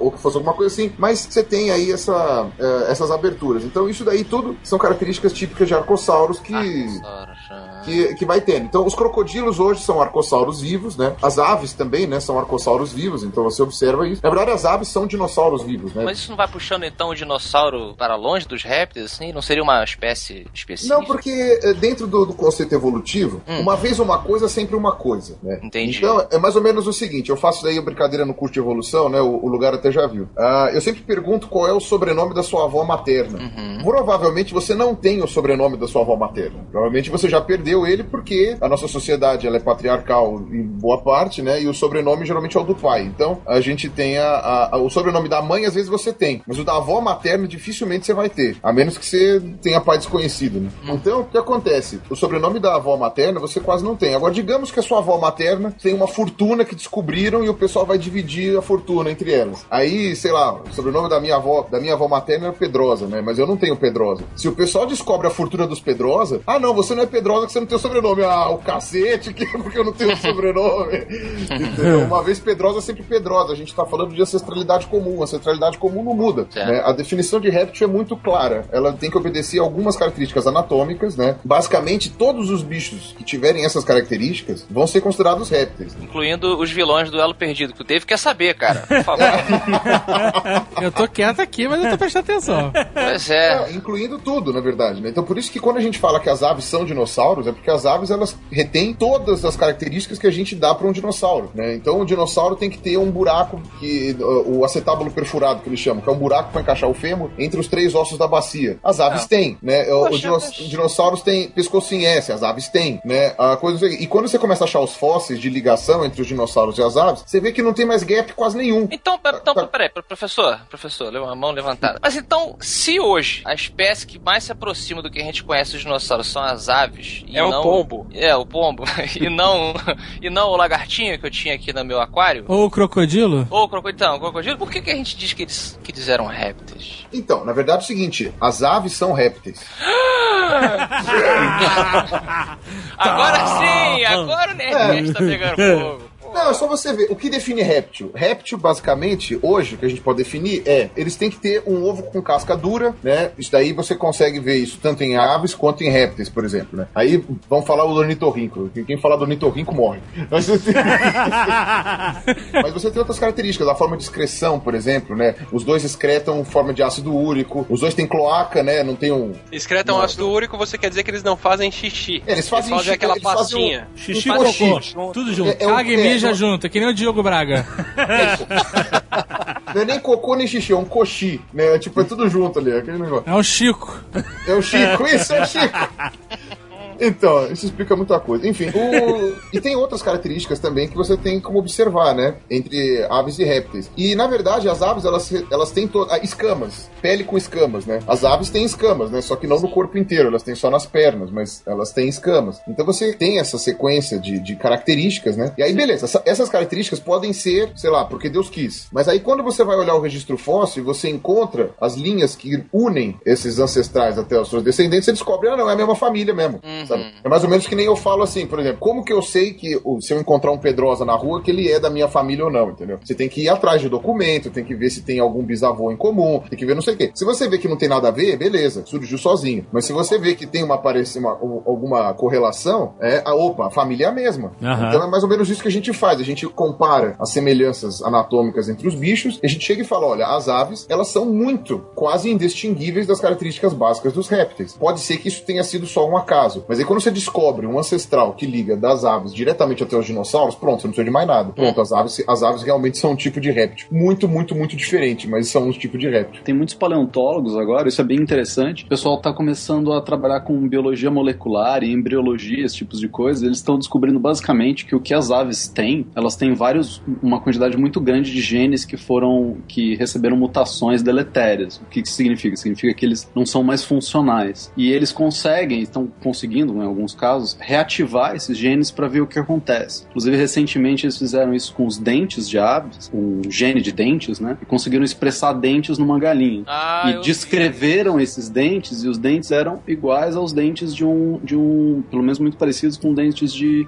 crocodilos, né? Que também é Ou um de um- dinossauro. Ou de um dinossauro carnívoro. Ou que de um dinossauro é carnívoro. Quer dizer, elas são dinossauros se disfarçando. Isso. E tem Sim. gente que acha que, que o, o- um jeito de, de interessante de estudar a biologia dos dinossauros é pegar todos esses genes, achar eles, reativar e tentar reconstruir um dinossauro a partir de aves modernas. Cientista é Isso ser- foda. Eu falei isso com o Atila lá no, no Matando no Robô Gigante. Porque, traduzindo, eles estão tentando criar galinhas carnívoras, vocês estão percebendo? É, a galinha Porra. já é carnívoro, né? É que a gente não considera inseto carne. Né? É, Mas- carnívoro, isso. Do- carnívoro do Mas. Stephen King, sabe? É. Eles acabaram de te devolver a esperança de um dinossauro recriado. Falando nisso, né? Essa semelhança das aves com os dinossauros e que, na verdade, todo mundo é da mesma família. Mas eu já ouvi gente falando que os Velociraptors, que a gente conhece muito bem do Jurassic Park, poderiam ter penas também. Pois é, eu li uma notícia nas internet falando que os dinossauros do novo Jurassic Park não vão ter penas. Que pena. É, uma pena, porque uma pena. É. Então, o, Ah. na verdade, o Velociraptor, ele muito provavelmente tinha apenas sim, talvez não no corpo inteiro. Peraí, não é, não é que ele tinha pena, ele era uma franga, ele tinha muita pena. Eles acharam o osso do- da una, né, o osso do antebraço do Velociraptor, e ele tem um monte de carocinhos, né, todos na sequência. E esses carocinhos estão presentes nos ossos do antebraço da galinha, por exemplo. Então, eles olharam e falaram assim, isso daqui é pra inserir pena, né? Então, com certeza o braço do Velociraptor com certeza tinha pena. Ah. Né? Agora, provavelmente não seria só o braço, então aí o pessoal já chuta, coloca um carnavalesco já, né, no, no, Um Clóvis Mas- Bornai, praticamente. Clóvis Bornai, é, praticamente. Coloca lá o, o negócio tudo, tudo colorido. E aí pro cinema não pega bem, né? Um bicho sinistro Não pega bem. que abre porta e o cacete com cheio de pena. Cheio de pena, não, é ridículo. Não, o T-Rex provavelmente tinha penas, né? Não, o quê? É, é provável, é provável que o T-Rex tivesse pena. Não, cara, não, faz isso não. Imagina Ué. o tamanho das penas do T-Rex, cara. Era aquelas penas de abanar é, rei, sabe? Não, o mais engraçado não é isso, o mais engraçado é um cara que falou assim. Então, quer dizer, o pessoal imagina o T-Rex rugindo, na verdade tinha que imaginar ele piando, né? Chega aquele bicho gigante tremendo a terra, pio. Fazer um papá gigante. Uma super galinha, nossa, cara. É verdade que, na verdade, o Velociraptor é muito menor do que o que aparece lá no Jurassic Park. Aquilo ali tar- estaria mais perto do Tenonicus. É, na verdade você tem uma controvérsia, uma controvérsia taxonômica aí. Ih, cara. Ah, é, na hoje em dia, hoje em dia, o Velociraptor é só aquele gênero da Mongólia, que é pequenininho mesmo, não passava de um metro de altura, É, então. Pequenininho Era- com pena, ele era um peru. era um peru com Um peru, dente. um peru carne. Opa, não. Peru com dente. E o, e o Dinonicus, né, ele é, ele é, ou Deinônicus, né, depende de como, como pronuncia, ele era do- da altura de um ser humano, ele é muito mais parecido com aquilo que é Pois retratado é. no filme. O que acontece? Quem fez a consultoria paleontológica pro Michael Crichton foi o Jack Horner, que era especialista nisso, tá vivo até hoje. Jack Horner é o que tá criando galinha com dente, inclusive. o Jack Horner, ele tava se baseando numa taxonomia muito atual na época, ou seja, aquele livro foi escrito, sei lá, em 88, acho, 87, em que os cientistas estavam achando que todos os dromeossaurídeos, todos esses raptores, eram todos do gênero Velociraptor. Ah, Então, entendi. então o que acontece? Naquele ano em que o Crichton tinha feito a. a- queria, chamou o, o Horner para uma consultoria paleontológica, tinha saído um artigo que estava sinonimizando, gerando é, como todos, todos os nomes fossem iguais. E ele sinonimizou tudo para Velociraptor. Então todos os gêneros são Velociraptors. O Jack Horner apostou. Só que acontece? Essa nomenclatura que ele sugeriu não pegou. Dois artigos depois o pessoal já re- refutou e falou: não, os bichos são totalmente diferentes, as filogenias saem totalmente separadas, não tem a menor lógica esses bichos serem Velociraptors, sabe? Ainda mais porque eu acho que o nome Deinônicos é mais antigo, não lembro agora. Então separou depois, só que aí o livro do Michael Crichton já tinha o nome Velociraptor, aí ficou. Mas assim, o nome Velociraptor é mais legal, né? Eu também acho. É, mais É. legal, é. Cinema é isso aí, cara. Cinema é isso aí. Fuck reality. É, fuck reality, com certeza. Queria ver uma galinha de um metro picando a porta, tentando abrir ela. Mas tanto é Imagina que naquela a- cena deles conversando, ele cacarejando, que nem um galo É. ali. É outro filme, né? Não, mas o, o engraçado é o seguinte, muitas vezes no filme, eles não falam o nome Velociraptor, eles falam o nome Raptor. Raptor, é. Provavelmente para evitar confusões, porque quando o Spielberg foi fazer o filme, já tinham desfeito essa, essa no- novidade taxonômica, mas aí fala assim: ah, foda-se. É, foda-se, claro. Foda-se, né? Muito mais legal. Fuck the science. Mesmo porque Raptor em inglês, Raptor em inglês tem vários sentidos, né? Raptor são as aves de rapina, Raptor são os sequestradores, né? Então várias coisas têm o nome Raptor, então tem um nome muito mais Aqueles caras que cantam com rima também. Até, ai, ou falou, tô indo embora, até mais. Essa foi fraca. A gente tem que lembrar que Jurassic Park, o, objetivo dele, assim como muitos livros do, do Michael Crichton, apesar dele ser um, um escritor maneiro, um cara que sempre bota ciência, uma boa dose de ciência nos livros dele, que já li vários, ele gosta de fazer um thriller também, cara. E, e- e o mais importante era ser o filme também ser um, um thriller. Brincar com a ideia estereotipada que a gente tinha do, do, dos dinossauros, do Tiranossauro Rex, dele ser aquele monstro que corre e tal. Aliás, reformular toda a- a- a ideia estereotipada que a gente tinha e criar um novo bastião na mente das pessoas do que são os dinossauros, né? Ele até atualizou, né, a consciência popular de que tinha o dinossauro como a coisa do elo perdido. Lento, sangue frio, mascando folha, né? Ele mudou mesmo isso, tentou atualizar, mas fez essas é, liberdades criativas. Mas assim, eu acho que o que o cara fez foi benéfico, cara. Eu, por exemplo, eu, eu achava que os dinossauros eram feitos de madeira quando eu era de criança. O quê? Você ia no museu, tinha um dinossauro de madeira que você montava. Eu vou ser sincero, a- a- o que o Spielberg fez junto com o Michael Crichton foi uma das coisas mais geniais do universo. Foi, foi assim, uma das melhores coisas do universo. É, do Eu- universo, né, cara? Eu era, Vamos- eu, vamos eu era, eu era aficionado por dinossauro desde criança. Quando saiu o Jurassic Park, e olha que eu já sonhava, imaginava, via pintura, via livro, via imagem de dinossauro na minha cabeça, e eu tinha esse problema, eu não conseguia imaginar eles em vida. Era uma limitação da minha cabeça que eu não tinha, porque eu olhava um jacaré, eu olhava um lagarto, e não era a mesma coisa. Quando eu vi o filme Jurassic Park, cara, aquilo ali foi assim, um troço tão Pô, mas tu não, Ai. via que, tu não via aqueles filmes de. ah, aquilo ali era uma porcaria, aqueles filmes japoneses lá, tipo Godzilla lá. Que... Não, que não, não. Tô falando dos filmes do. Que usavam. Meu Deus, como é que é o nome do, do mestre lá da. Harry Hanhauser. Harry Hall, isso. Hanhauser, é, que é o mestre do stop motion, né? Isso, Stop motion, ele, isso. ele, era, ele foi Ah, uma mas aqueles, filmes, aqueles filmes também, os bichos pareciam um robô. Óbvio, pra Isso. época era o que eles tinham. Mas depois de Jurassic Park, que você consegue ver o bicho vivo, sabe? é, É, inacreditável. é foda, Por foda. mais que assim, a tecnologia não fosse tão perfeita, então eles tinham que fazer meio que no escuro, meio que chovendo. Não, mas na época foi perfeito. Foda-se, foda. Aquele negócio pra mim foi assim, é como se meu mundo tivesse aberto, assim, eu olhei e falei assim, caralho, mano, É. os bichos tão vivos. O seu é, é isso que é exatamente, né? O seu mundo agora tava vivo, né? É- É, foi isso aí, cara. Então, o que ele fez foi genial, assim, genial, genial. Mas aí os caras sacaneiam e agora fazem o quarto filme. Já tem um monte de coisa nova que descobriram de lá pra cá sobre os dinossauros e eles não vão pôr nada disso no filme. Porque foda-se!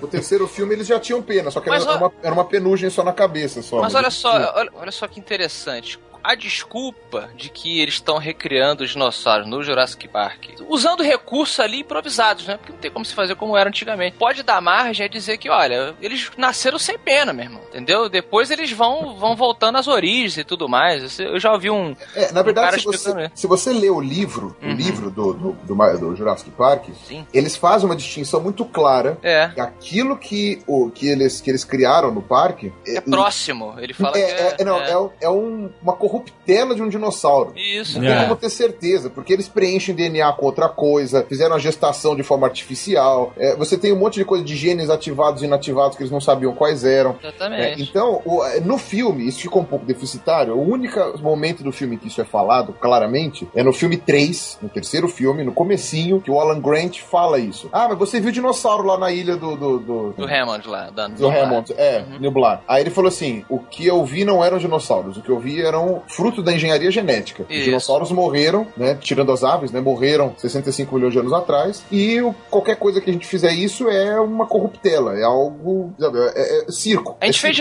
a gente fez dinossauros carecas. Pronto. É, nasceu careca. ué. Como eles preencheram com DNA de sapo, sei lá, o gene, do- Isso. do, gene das penas não voltou, enfim, X. Uhum. Você inventa o que quiser, é ficção, né? Mas a verdade é que fazer pena dá muito mais trabalho. Então acho que os caras estão com preguiça de fazer pena. Não, mas eu acho que é por causa de design, cara. Ele tem que parecer um monstro antes de parecer um dinossauro, né? Se for um É. dinossauro, a não ser que seja um, um subdinossauro que apareça andando ali, pequenininho e tal, mas pra ser o, o, o- o vilão da história, pra ser o perseguidor, pra, pra ser o algoz, ele. ele- O Al Gore? Seu Al Gore. Ele tem que ser do jeito que o designer desenhar. Ele não tem que ser do jeito que a ciência Ele tem que disser. usar terno preto, né? E óculos escuros.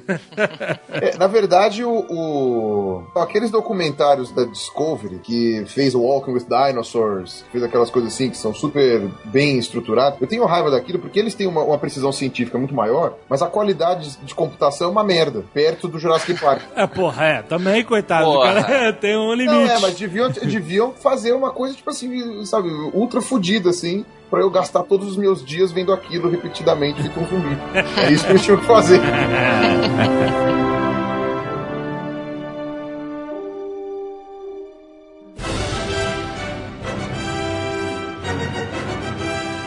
Eu quero também desvendar outra coisa que fica muito difusa assim na minha mente de muitas pessoas. É o que nós vemos dos dinossauros. Porque a gente vai no Museu de História Natural e aí você vê, por exemplo, lá um corpo de dinossauro. Porque não viu, já viu em filme, já viu e tal. Vê lá um esqueleto de dinossauro todo montado, formando o corpo inteiro dele, nas dimensões, na proporção certa, etc e tal. A gente nunca achou um esqueleto tão perfeito assim, completo, ou já. É, eu imagino que a arqueologia tenha encontrado fragmentos, ou então é, esqueletos é, fossilizados que foram é, esmagados né, por alguma rocha, algum, des- algum deslizamento, alguma coisa assim, e ficaram né, chapados, né, na, como se fosse uma impressão na rocha. En- encontrar um esqueleto assim inteiro. Às vezes rola, às vezes rola. Existe ou É não raro. existe isso? Existe. Fora da É China, raro. existe?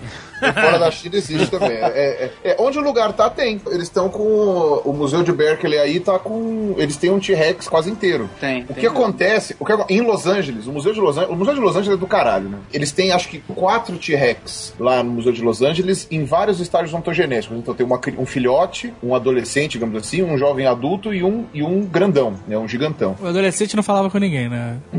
É, é, fazer- paciência. É, fazer o quê? Ficava tomando banhos longos. Ele fugiu, fugiu de casa. É, não, não, Mas ele coitado. tinha as mãos Imagina- curtas. A mão curta, coitado. Imagina o sofrimento dele. Um T-Rex adolescente, né? Deve ser insuportável, né, cara? É, coitado, não podia nem fazer. Mas ele não ia fazer ninguém morrer porque ele se toca à noite. Ele Pois se- é. Tem um Triceratops montadinho, perfeito lá no Museu de Los Angeles. E esse Triceratops, ele foi montado com as peças de seis indivíduos. Ah, tá. Entendi. Entendeu? Seis indivíduos de tamanho aproximado. Eles acharam a cabeça de um, o pescoço desse da cabeça, aí o resto da coluna de outro. Eles montaram e deixaram ele lá na, na- na exposição. Um, mas existem, existem. Mas existe também o pedaço que você não achou e eles vão e, e recriam com massa, gesso, sei lá o É, exatamente. Não, exemplo, Durepox. Durepox. Sei lá, o bicho tinha 70 vértebras, você achou 50. As outras 20 você, você sabe inventar, né, pô? É, é parecido com as outras, só que Sim. do tamanho intermediário. Entendi. Uma história curiosa disso é do começo da paleontologia é sobre o Iguanodon, né? O Iguanodon, quando acharam ele, eu não lembro quais foram as circunstâncias, mas montaram ele com um chifre na ponta do nariz. E aí ele foi classificado como um animal que precisasse daquele chifre. Aí criaram todo o histórico dele, ele usava aquilo pra se defender, caramba. Aí eu não sei quem foi que depois acharam outro, fizeram lá as contas e tal, e viram que na verdade o chifre da ponta do nariz do Iguanodon, na verdade ele ficava no dedão dele, cara.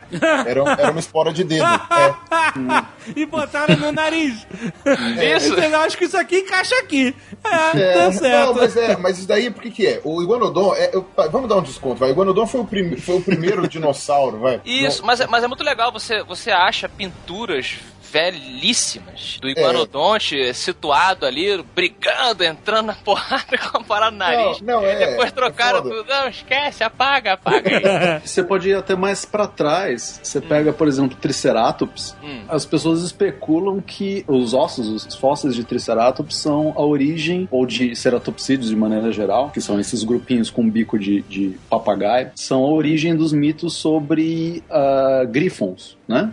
É, o grifo. Que é meio ave, a parte da frente é de ave, a parte de trás é, é leão, né? Eles viam aquele bicho grande, terrestre e com um bico de ave gigante. Não sei se foram os chineses ou se foram os europeus, enfim, alguém inventou esse mito de que teria essa, esse animal que seria esse misto dos dois pra explicar aquele tipo de fóssil. Então o pessoal, tipo, vê as coisas e vai tentando encaixar do jeito que o conhecimento deles permite que eles façam isso. Que foda, hein? O Iguanodon, na verdade, é interessante por causa disso, porque eu consegui ver os dois, né? As duas recriações. Eu vi lá no Crystal Palace, lá em Londres, né? Eu vi a, a reconstrução que eles fizeram do Iguanodon com o chifre no focinho. Mas se você for ver o fóssil que o Gideon Mantel tinha pra fazer isso, era meia dúzia de osso quebrado. Era muito pouca coisa. Ele tinha os dentes, ele tinha o esporão e ele tinha umas três, quatro vértebras. Ele inventou, ele inventou não, ele fez uma comparação baseado nos animais atuais. Por isso que ele falou que chamou de Iguanodon. Ele falou, o dente parece de uma iguana, então eu vou chamar É. de Iguanodon. É fácil Agora- rir do pioneiro também, né? Sacanagem. Exatamente. Agora, sei vocês, mas eu se achasse o esqueleto ia tentar reconstituir ele o mais animal possível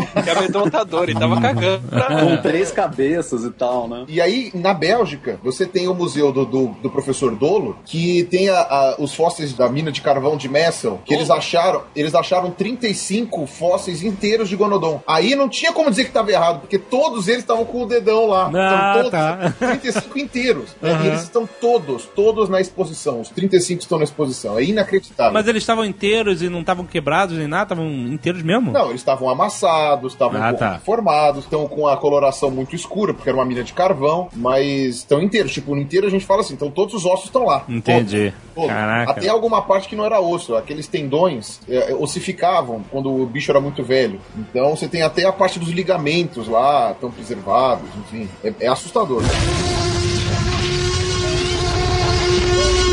Agora, é, recentemente eles, eles botaram lá na China a exposição lá aquele mamute filhote lá de 39 mil anos e tal. E, e ele foi congelado, né? Ele tava, tava enterrado e congelado, então ele ainda tem pelo, né? Tem ainda né, parte da pele mumificada, sei lá. Ele, ele tá preservado pra caralho. E existe, existiu algum achado de dinossauro que tivesse algum tipo de preservação dessa, congelado e tal? Ou não, realmente é só fóssil, é, é só osso que virou pedra, que a gente achou? Ó, o que a gente tem pele é, também, né? tem pele. alguns Tem pele? tem pele. Tem até umas que eles chamam, acho que, de, de múmias de dinossauro mesmo. É, na verdade, as múmias de dinossauro que a gente tem, é assim, o que aconteceu foi assim, é- a gente tem que imaginar que passou tempo pra caralho, né? O que acontece? Você tem, o dinossauro foi mumificado por algum processo, talvez porque vivia no deserto, porque ah, ele foi desidratado, e depois de mumificado, ele foi fossilizado em rocha. Aham. Então, o que acontece? Quando a gente acha o fóssil, a gente vê, porra, mas tá com a pele, tá não sei o quê, ele tá tudo seco lá. Então não dá pra comparar comparar uma múmia de dinossauro que passou por um processo de refossilização e todas as coisas assim com uma múmia, sei lá, uma múmia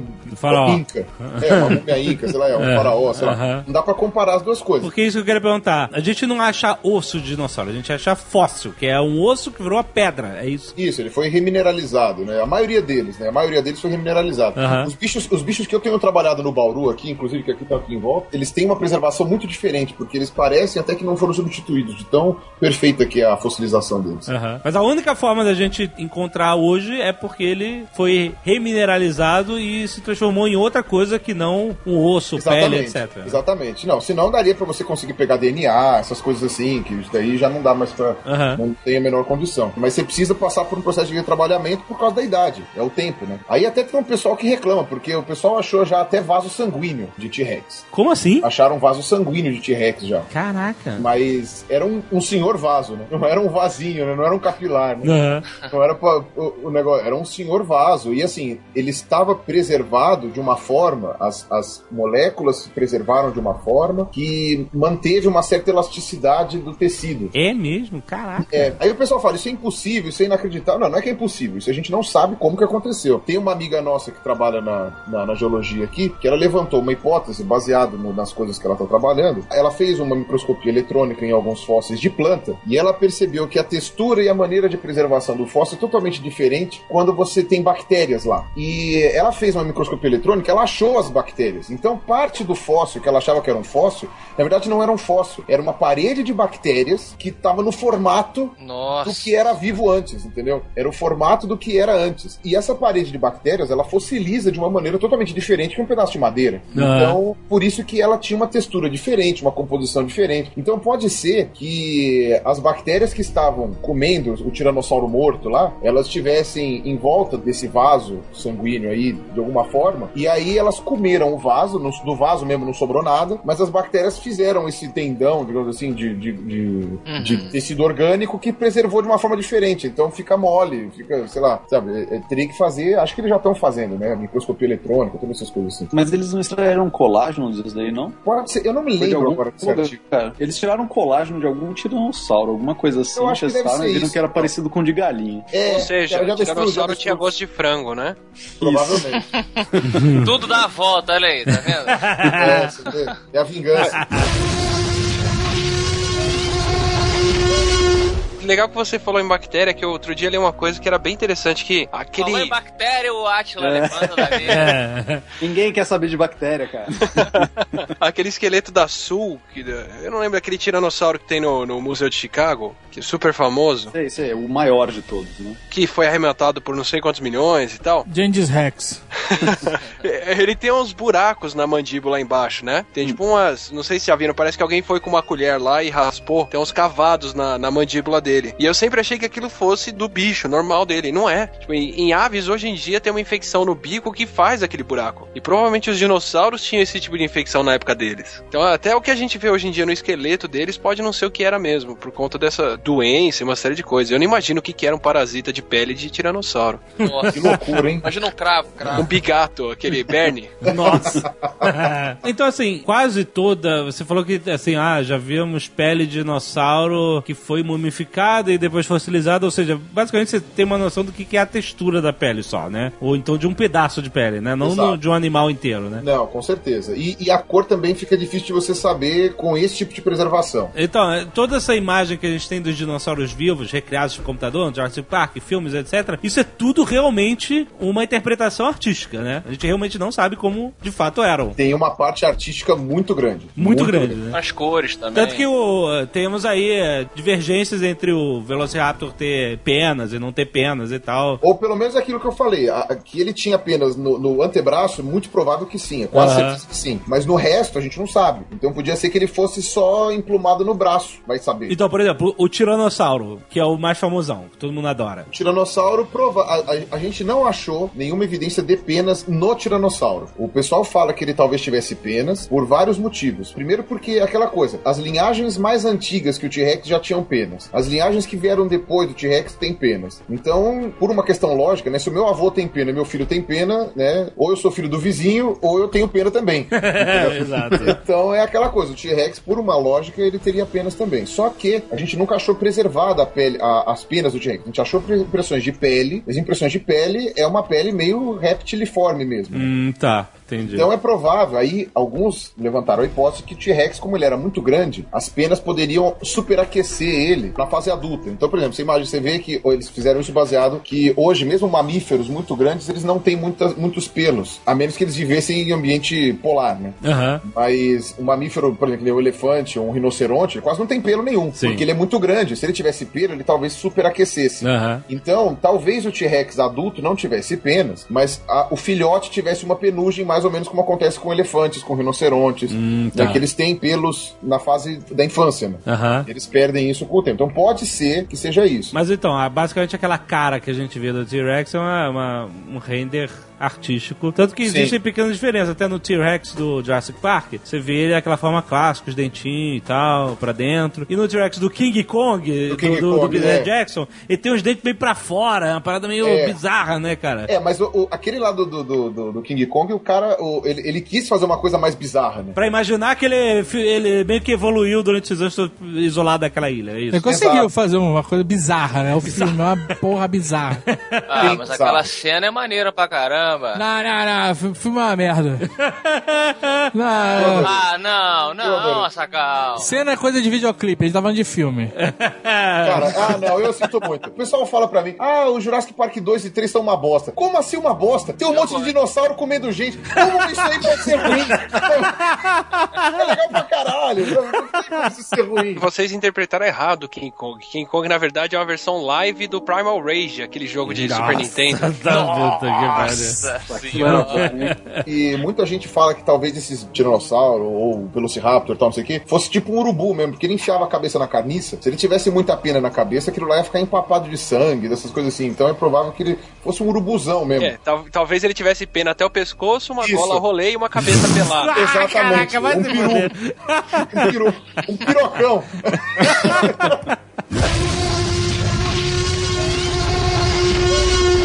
que, que o ser humano mais ama? Sexo. Mulher. Fofoca.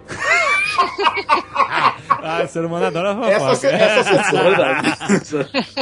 O ser humano, Genial. ele, se fosse observado por um alienígena, o ser humano adora o ser humano. Nós nos amamos. Nós adoramos tanto a nossa própria espécie que a gente achava que o mundo tinha sido criado para nós. Que o universo tinha sido criado para nós, né? E a gente com o tempo foi, né, com muita humildade, compreendendo A, a gente em, em termos, né? Porque tem gente que ainda não assume isso. né? Não, Jovem sei. nerd pagão. Nós começamos a, a estudar o universo e começar a entender, ô, gente, peraí, é, a Terra não sendo o universo, então, o Sol pelo menos, né? Sol é importante, ele é o centro do universo. Ah, depois nem não, gente, o Sol também não é o centro do universo, que coisa. Blasphemy. É. Mas assim, eu acho que perdura até hoje uma, um conhecimento, uma tradição de que mesmo com todo o conhecimento científico que a gente adquiriu e acumulou com o passar da nossa história, é, a gente ainda tem uma pontinha de a Terra foi criada para nós, né? Somos egocêntricos por O natureza. mundo existe para que nós estejamos aqui, afinal, para que, que serve um mundo cheio de bicho que não sabe pensar, que não sabe falar, que só sabe ficar se comendo? Um mundo onde nada pode ser observado com inteligência, né? Só que quando a gente vê, quando a gente começa a estudar a história dos dinossauros e começa a estudar a história da extinção dos dinossauros, a gente vê que a gente tá aqui por um puta acaso, cara. Mas é muito acaso para ter sido planejado, cara. Porque a Terra não era nossa e a Terra não era nem dos dinossauros antes, né? Como você falou, teve uma grande extinção e aí vieram os dinossauros. E aí teve uma grande extinção, aí vieram não sei o quê. Aí teve outra grande extinção, aí vieram os homens. Vai ver que daqui a pouco vai ter uma grande extinção de homens e vai vir outra coisa. E a Terra vai ser dessa outra coisa. Olha, os homens já estão extintos, né? Só pra... É, não. Vou fazer só uma correção. Você falou assim, que graça tem o mundo, como é que você falou? Sem inteligência, sem, sem ninguém falar, sem ninguém coisa. É, o mundo não tá muito longe disso, na verdade. então, mas eu quero falar o seguinte: nós, nossos antepassados, já existiam na época do- dos dinossauros. Com certeza. Quem eram esses antepassados do ser humano nessa época? E, por- e- e o que, que ele fazia e o que aconteceu com ele depois? Pequenos musaranhos. Pequenos o quê? Os Musaranha. aranhas. Musaranho. Os aranhas são os mamíferos pequenininhos. Musaranho que eh, veio um rato aqui no Google. é um rato? É isso mesmo que a gente era? Um monte de rato? Rato noturno ainda. É isso, cara? Pô, mas tem aquele filme do dinossauro da Disney que tinha aqueles primatazinhos pequenininhos, bonitinhos, não era aquilo, não? Aqueles Aquilo foi depois. Depois. Mas, na verdade, no final da era dos dinossauros, já existia algumas linhagens que já eram meio arborícolas, já que já estavam indo pro ramo dos, do- dos, dos primatas. Mas precisou o dinossauro ser extinto para você ter diversidade de mamífero. Exato. Então, o que acontece? Nós jamais teríamos existido se a gente tivesse competindo, fugindo de dinossauro, é isso? Who knows? é, não, ok, a gente não sabe, né? Mas. É o tipo de coisa que é quase impossível de saber. É quase impossível saber de qual- se qualquer outra espécie estaria no mesmo lugar se, tipo, uma mínima coisa fosse diferente. A gente pode especular. Efeito borboleta. É, exato. Mexeu um negocinho ali, já fudeu tudo, mudou tudo já. Fudeu Você tudo. não sabe mais. É. Não tem um, um episódio dos Simpsons que o Homer volta pro passado É. e ele não pode mexer em nada e ele mata uma borboleta e Isso. começa a chover rosquinha, esse tipo de coisa. Exatamente. Que o Ned vira um ditador, né? É, daí no final ele fica puto, volta, começa a bater em tudo, Bater em quebrar tudo. tudo.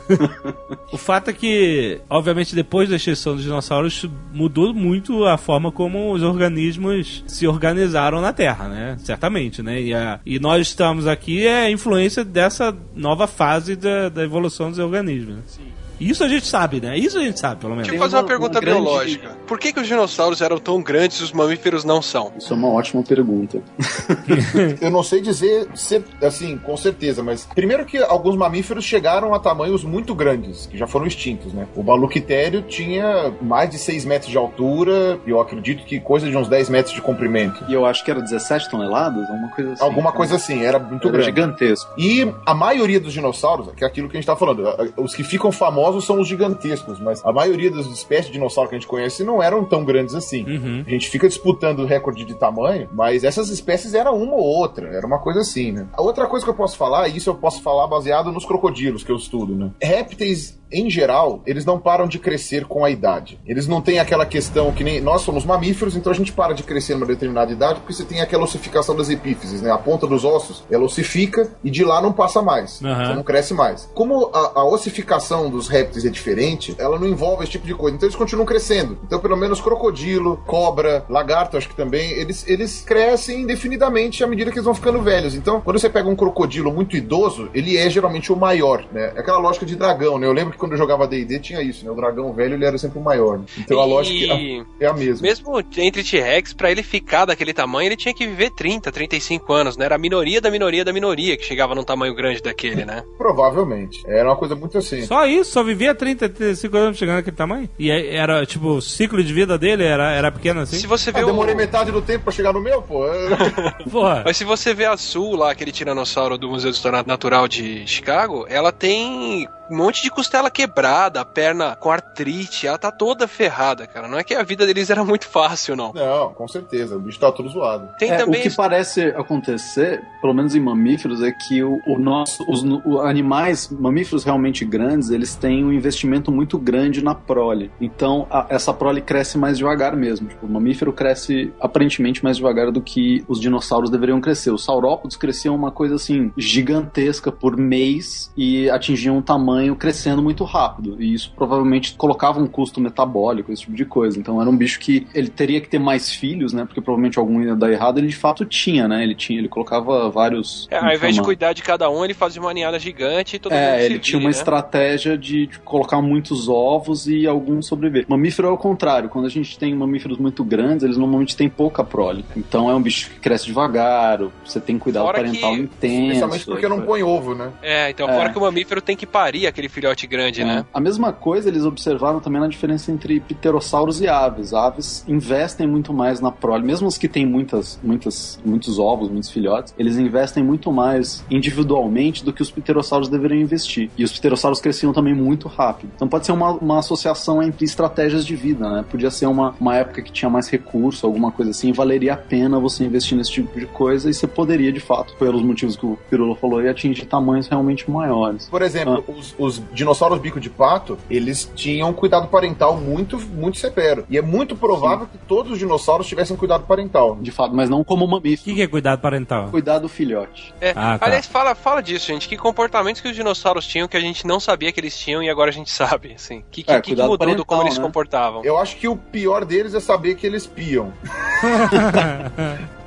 Isso a gente não sabia. A história do cuidado parental é até bem legal, né? A coisa dos oviraptors, né? Que tinha esse grupo de dinossauros que eles achavam que eram, na verdade, ladrões de ovos, porque eles sempre achavam os fósseis deles em cima de ninhos. Então falavam assim: ah, é um dinossauro, bicho grande, assustador, ele deve estar roubando esses ovos desse outro animal, tadinho. Mas daí, depois, com o tempo, eles foram descobrindo é, é, neonatos, né? Recém-nascidos, esse tipo de coisa, e descobriram que, na verdade, os ninhos eram da mesma espécie dos bichos que estavam em cima. Então eles descobriram que esses bichos eram, na verdade, eram as mães ou os pais e estavam cuidando daqueles ovos, estavam nidificando, né? Que nem uma Ah, galinha. tá. E digo mais, e digo mais. Tem um fóssil que eles acharam lá na Mongólia que a posição da mãe em cima dos ovos é igualzinha à posição de uma galinha em cima dos ovos. Tem as asas em cima, né, as- os braços em cima, na mesma posição, Ah, é? igualzinho. Só que não tem as penas. Então o pessoal calcula que ela estava com a posição exatamente assim, porque deveriam ter penas cobrindo aquele pedaço de trás, exatamente como acontece com uma galinha. né? É muito impressionante, muito impressionante. Eu acho que esse material está no Museu de Nova York. Olha É isso. Então- muito impressionante.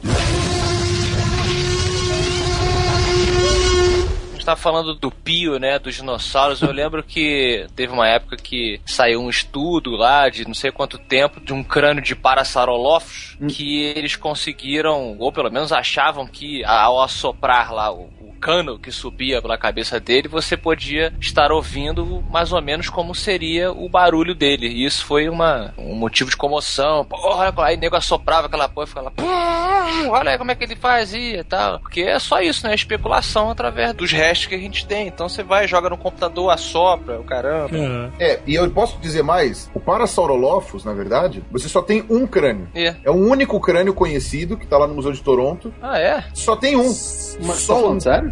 Tô falando sério. É só um. Ué, mas Ele é guardado a- uma no- das- ele é- ele é uma guardado das numa múmias não é dele? Não, não. É um lambeossauro. Ah, tá. Ele... Ah, é claro. Não, mas- Eu lembrei daquela cena do. Eu lembrei daquela cena do IT Do cara olhando pra placa lógica e rindo assim. Ah, olha só onde ele foi colocar esse. Não, é. O Parasaurolophus, pra quem não sabe, é aquele bico de pato que tem uma crista enorme que vai pra nuca, que é gigantesca, comprida e fina, parece um tubo, parece uma vuvuzela, que tem assim atrás da cabeça. Tem na busca do Vale Encantado também. Ele é. Isso, tem, tem, Tem, na tem, Psicóloga Cantada. É, a- é a, a, a Patassauro é um, eu acho, se não me engano. Mas o que acontece? Eles fizeram réplicas daquele crânio do Parasaurolophus. Então, tem várias réplicas, os caras fizeram tomografia, fizeram não sei o quê. Então, os caras sabem aquele crânio completo, eles sabem tudo dele. Ah, então sopraram a réplica e pronto. É... Exato, é mais fácil, é só pra réplica, se reconstrói o negócio. Mesmo porque o, o fóssil não é oco, né? Aham. Aquela parte de dentro lá tá preenchida com sedimento, é coisa assim, você não consegue soprar o fóssil em si, né? Pois é. Mas é muito interessante essa, essa coisa de como que eles fazem pra descobrir as Barulho. modo de vida do bicho. É, modo de vida, né? Inclusive, muita gente acha que a gente não achou outro Parasaurolophus porque talvez aquele fosse ou um macho ou fosse um chefe de, de bando, né? Que tivesse uma característica física diferenciada por ser o chefe da- do bando, uma coisa assim. E que os outros da mesma espécie talvez tivessem um chifre muito curto. Então aí a gente tá chamando de Prosaurolophus e na verdade seria a mesma coisa. Então seria, sei lá, macho e fêmea, X. Tem, tem um monte de, de esqueleto que os caras acabam agrupando e falando isso tudo, na verdade, era só uma espécie e são diferentes estágios ou idades, não tem? Ou sexos. É. É, igual a gente, teve né? muita controvérsia aí com o Triceratops, que na verdade seria Torossauros, é isso? Mas assim, é tipo, como você tá falando de fóssil, é meio complicado saber isso, porque o pessoal fala até em nível de gênero. Sabe que é do mesmo gênero, então, tipo, agrupa no mesmo gênero, mas não sabe se é realmente a mesma espécie. É muito difícil você falar isso com, organismos tão antigos de um mesmo extrato geológico, por exemplo. Se eles fossem de idades muito diferentes, daí beleza, você pode até falar de espécies diferentes, mas quando são bichos muito próximos, muito parecidos, de uma mesma região, eles podem ser a mesma espécie, podem não ser, pode ser. É, você precisa de uma evidência extraordinária. Então, por exemplo, quando você encontra uma bone bed lá né, no deserto de Montana, por exemplo, que você tem trocentos milhões de indivíduos juntos, aquilo ali te dá uma informação boa. aquilo ali você consegue fazer uma diferença e falar assim: não, pera lá, eu tenho aqui cinco que tem o chifre maior e cinco que não tem chifre, mas o resto eles são todos iguais. Você pode talvez dizer: os que não têm chifre estão chocando o ovo, os que têm chifre não estão. Ah, pera lá, achei a família. Né? Se você não tem uma evidência dessas, realmente é, é chute.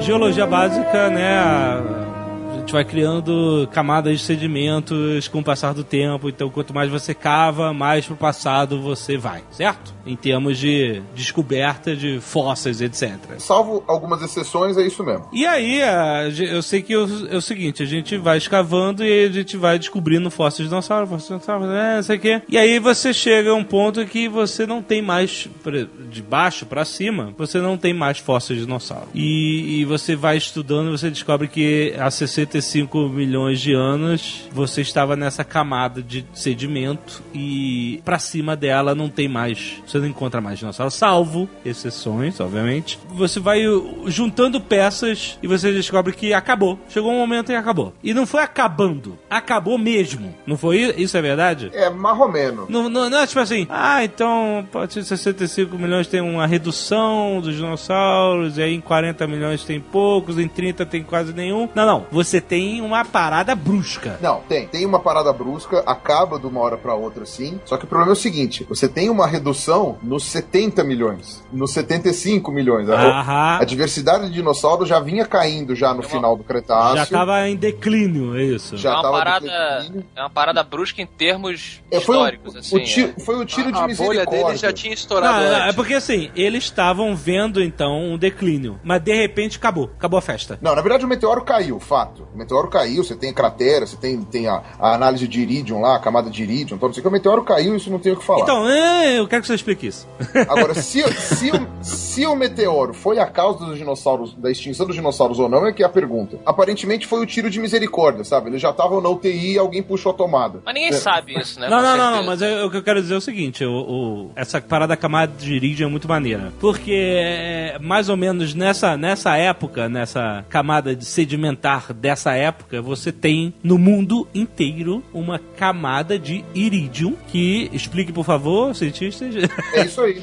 É isso aí. Não, tá mas certo? o que que é o iridium e por que, que ela tá nesse, nessa? Ah, o iridium é o elemento X da tabela periódica, sei lá qual é, que ele é muito raro na composição da Terra. Quando o nosso planeta foi formado, ele tinha muito pouco irídium. Então, ele só é comum em outros astros. Então, quando você encontra uma concentração muito grande de irídium, geralmente é um meteoro. Olha aí. Geralme- Geralmente é uma- um corpo celeste que caiu desprendido de outro planeta, de outro, de, sei lá, de um cometa, não sei, de algum lugar que tem irídium na formação. A, a Terra é basicamente níquel e ferro, então ela não tem e silício, eu acho, se não me engano. Então não tem muito irídium na composição do planeta Terra. E você tem essa camada que só essa camada, a camada tem um centímetro, dois, assim, de espessura, que ela Pera, tem só um centímetro ou dois, calma aí. O planeta inteiro.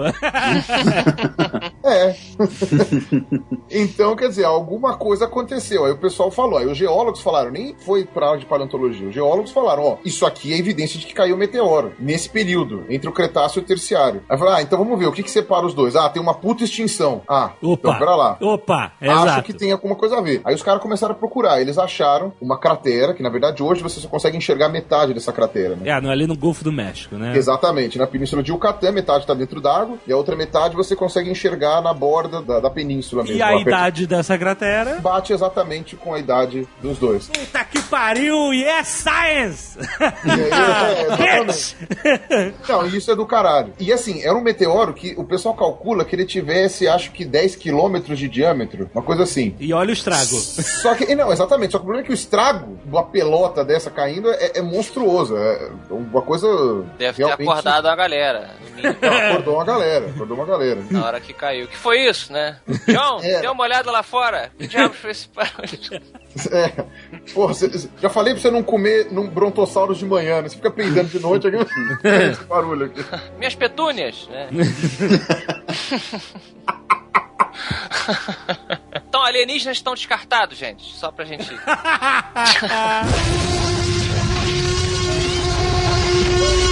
Eu lembro que havia muitos, né, podia ter acontecido um- uma mudança geral de temperatura que mudou a flora e, e aí os grandões começaram a morrer e aí os outros ficaram sem comida também. Foi uma, uma reação em cadeia. Mas essas evidências todas do meteoro são incontestáveis hoje e, e- e eu acho que a gente consegue projetar bem né, o que, que aconteceu. O inverno nuclear o caralho e tal o que aconteceu depois do, do impacto. Inverno nuclear, é isso aí. É, o que dá pra falar em geral é assim: nada com mais de 40 quilos sobreviveu. caraca putz grila.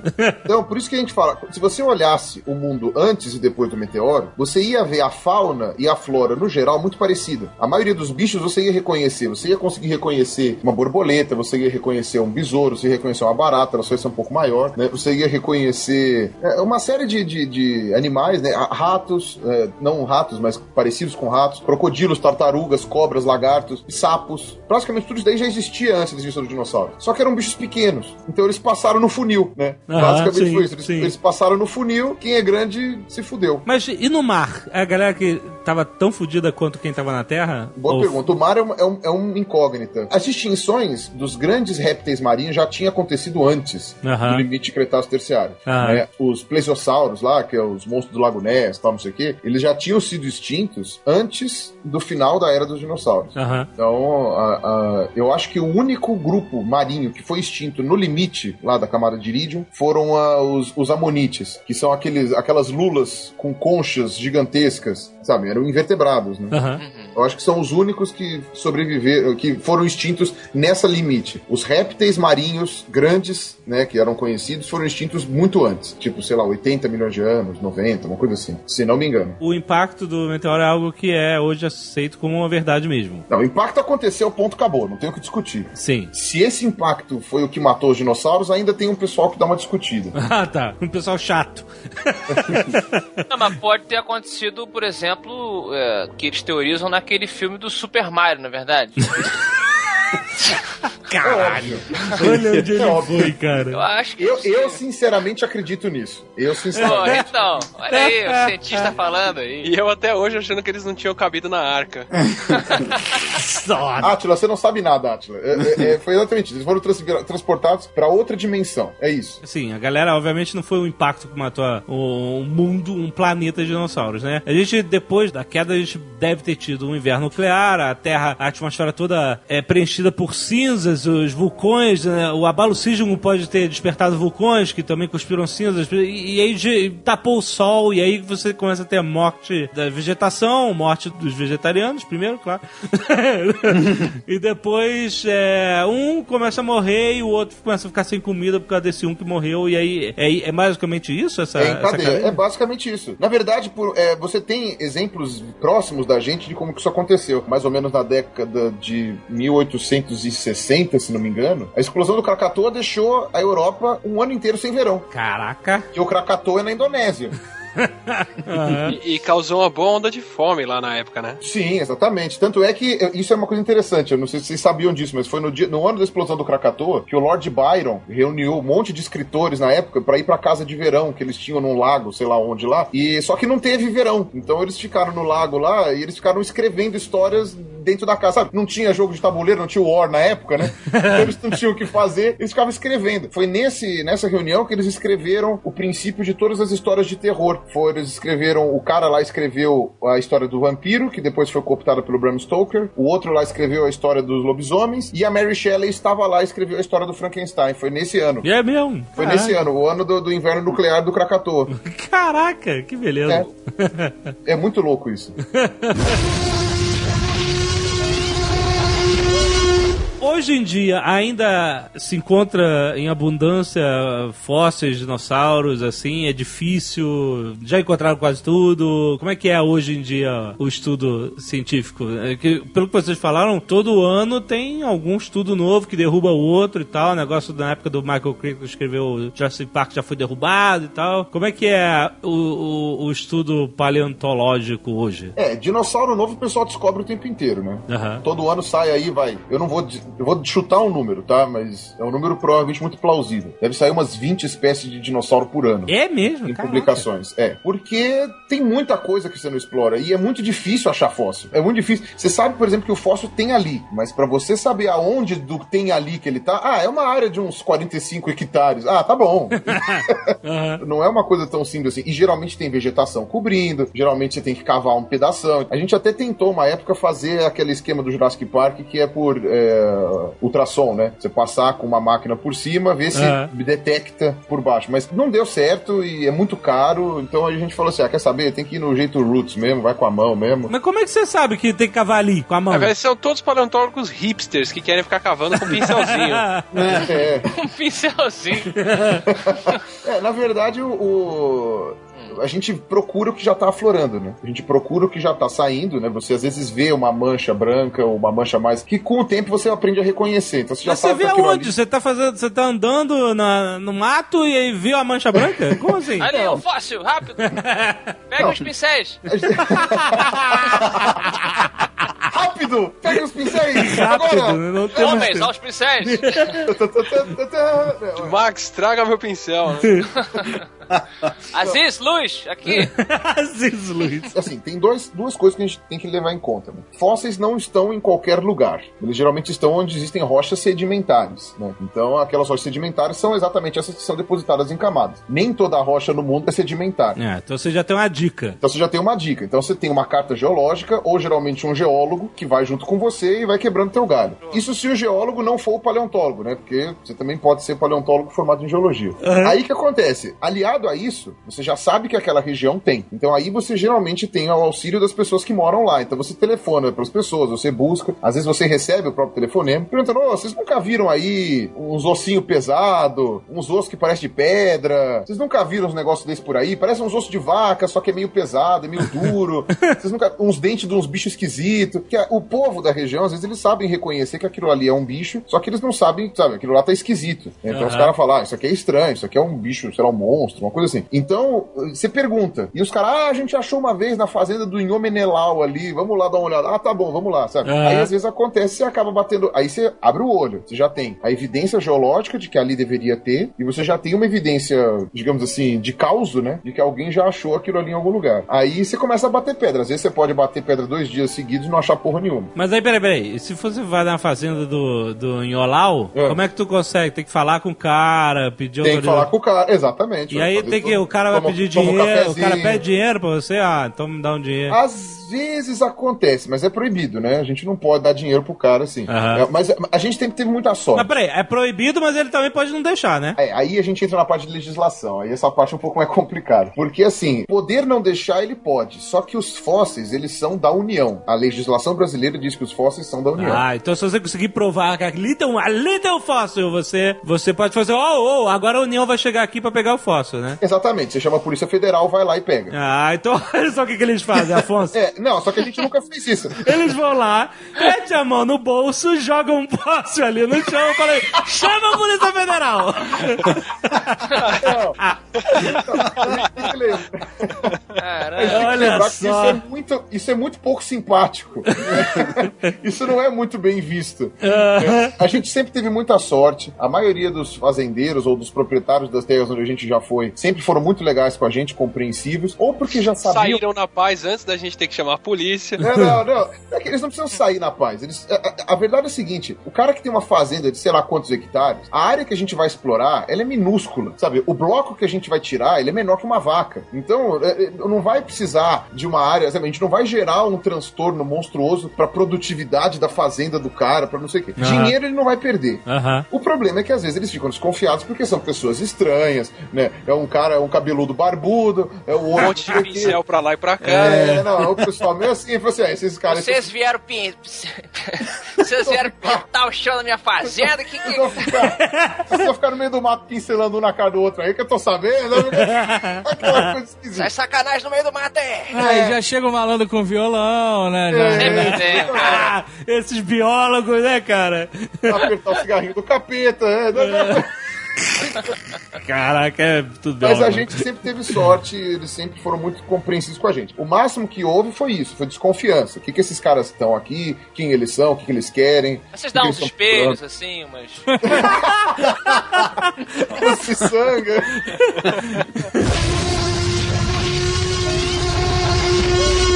Que tipo de dinossauro que tem aqui no Brasil? Olha, basicamente é, é um grupo que a gente chama de saurísquia, que são aqueles que têm a bacia parecida com o de, de lagarto. Que curiosamente são os que dão origem às aves. Então são os saurópodes, a gente tem saurópodes aqui no Brasil. E a Tem gente Velociraptor? E a tem terópodes, que são os dinossauros carnívoros. Não a linhagem dos Velociraptors, porque a linhagem dos Velociraptors, eu tenho quase certeza que ela não chegou aqui. A, a gente tem o Mega, o Mega Raptor aqui no, no Brasil eh, e na Argentina, mas eu acho que ele não é um dromeossaurídeo. Não sei, eu posso estar falando uma besteira violenta. Não, eu acho que eu tô falando besteira, assim, porque tem o Santana Raptor aqui no Brasil. É verdade, tem Raptor aqui sim. Ó, Mas eu, aí, viu, Brasil? é, eu não tô certo agora da filogenia pra saber se são Raptors mesmo, mas se não me engano são sim, são da, da mesma linhagem. Da, Rato do- tem, eu sei bastante.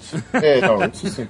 Mas o. Então a gente tem esse tipo aí. Então, quer dizer, esse dinossauro. A gente escreveu agora recentemente um dinossauro, que é o Tapuiasauro, que é um, um saurópode daqui do Brasil, lá do norte de Minas Gerais. E ele é um, um desses pescoçudos. Ele é um saurópode, né? Que ficou exposto. Inclusive, a exposição do Tapuiasauro tá agora em São Carlos. Se tiver alguém em São Carlos ou perto de São Carlos, tá a exposição do Tapuiasauro. Lá o lugar ajudou a gente. Mas por que esse nome Tapuiasauro? Qual é? De onde veio? Ah, então, aí é. Invenção, invenção do chefe, a gente não pode falar mal. Então... Podia dar um nome mais. Não, na verdade a ideia foi a seguinte, porque na língua tupi, tapuia quer dizer o inimigo, né? O adversário, né? A gente poderia traduzir pra satanás, né? Não, na verdade, não. Capetasauro. Não, é o capitão. Não, é, os tapuias era o que acontece. Os tupis que viviam no litoral brasileiro, eles chamavam de tapuias todos os índios do interior, que eram os índios muito agressivos, muito violentos, que quando eles chegavam eles destruíam tudo. Então era um nome até pejorativo, né? Tapuia seria um nome até meio pejorativo. E como. Era os corintianos. Isso! Era os corintianos. Podia ser Corinthiasauro. É, isso aí.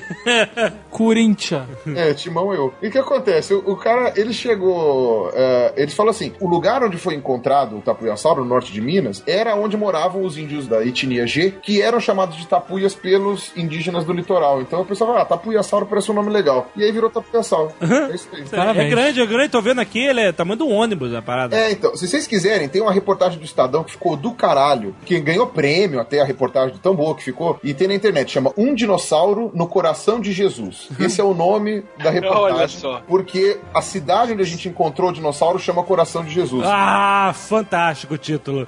Exatamente, a ideia do Ayrton lá, que foi o autor do, da reportagem, foi muito boa, né? Um dinossauro no coração de É, Jesus. é, é uma mentira puta que tivesse reportagem. no coração dele tava salvo até hoje. Exatamente, né? Não tinha morrido. Vamos falar de criacionismo? Não, eu vou, ter que... cara, ai, cara dos caras. Eu, tô- eu não tô vendo, mas eu tô imaginando. Pirula está offline.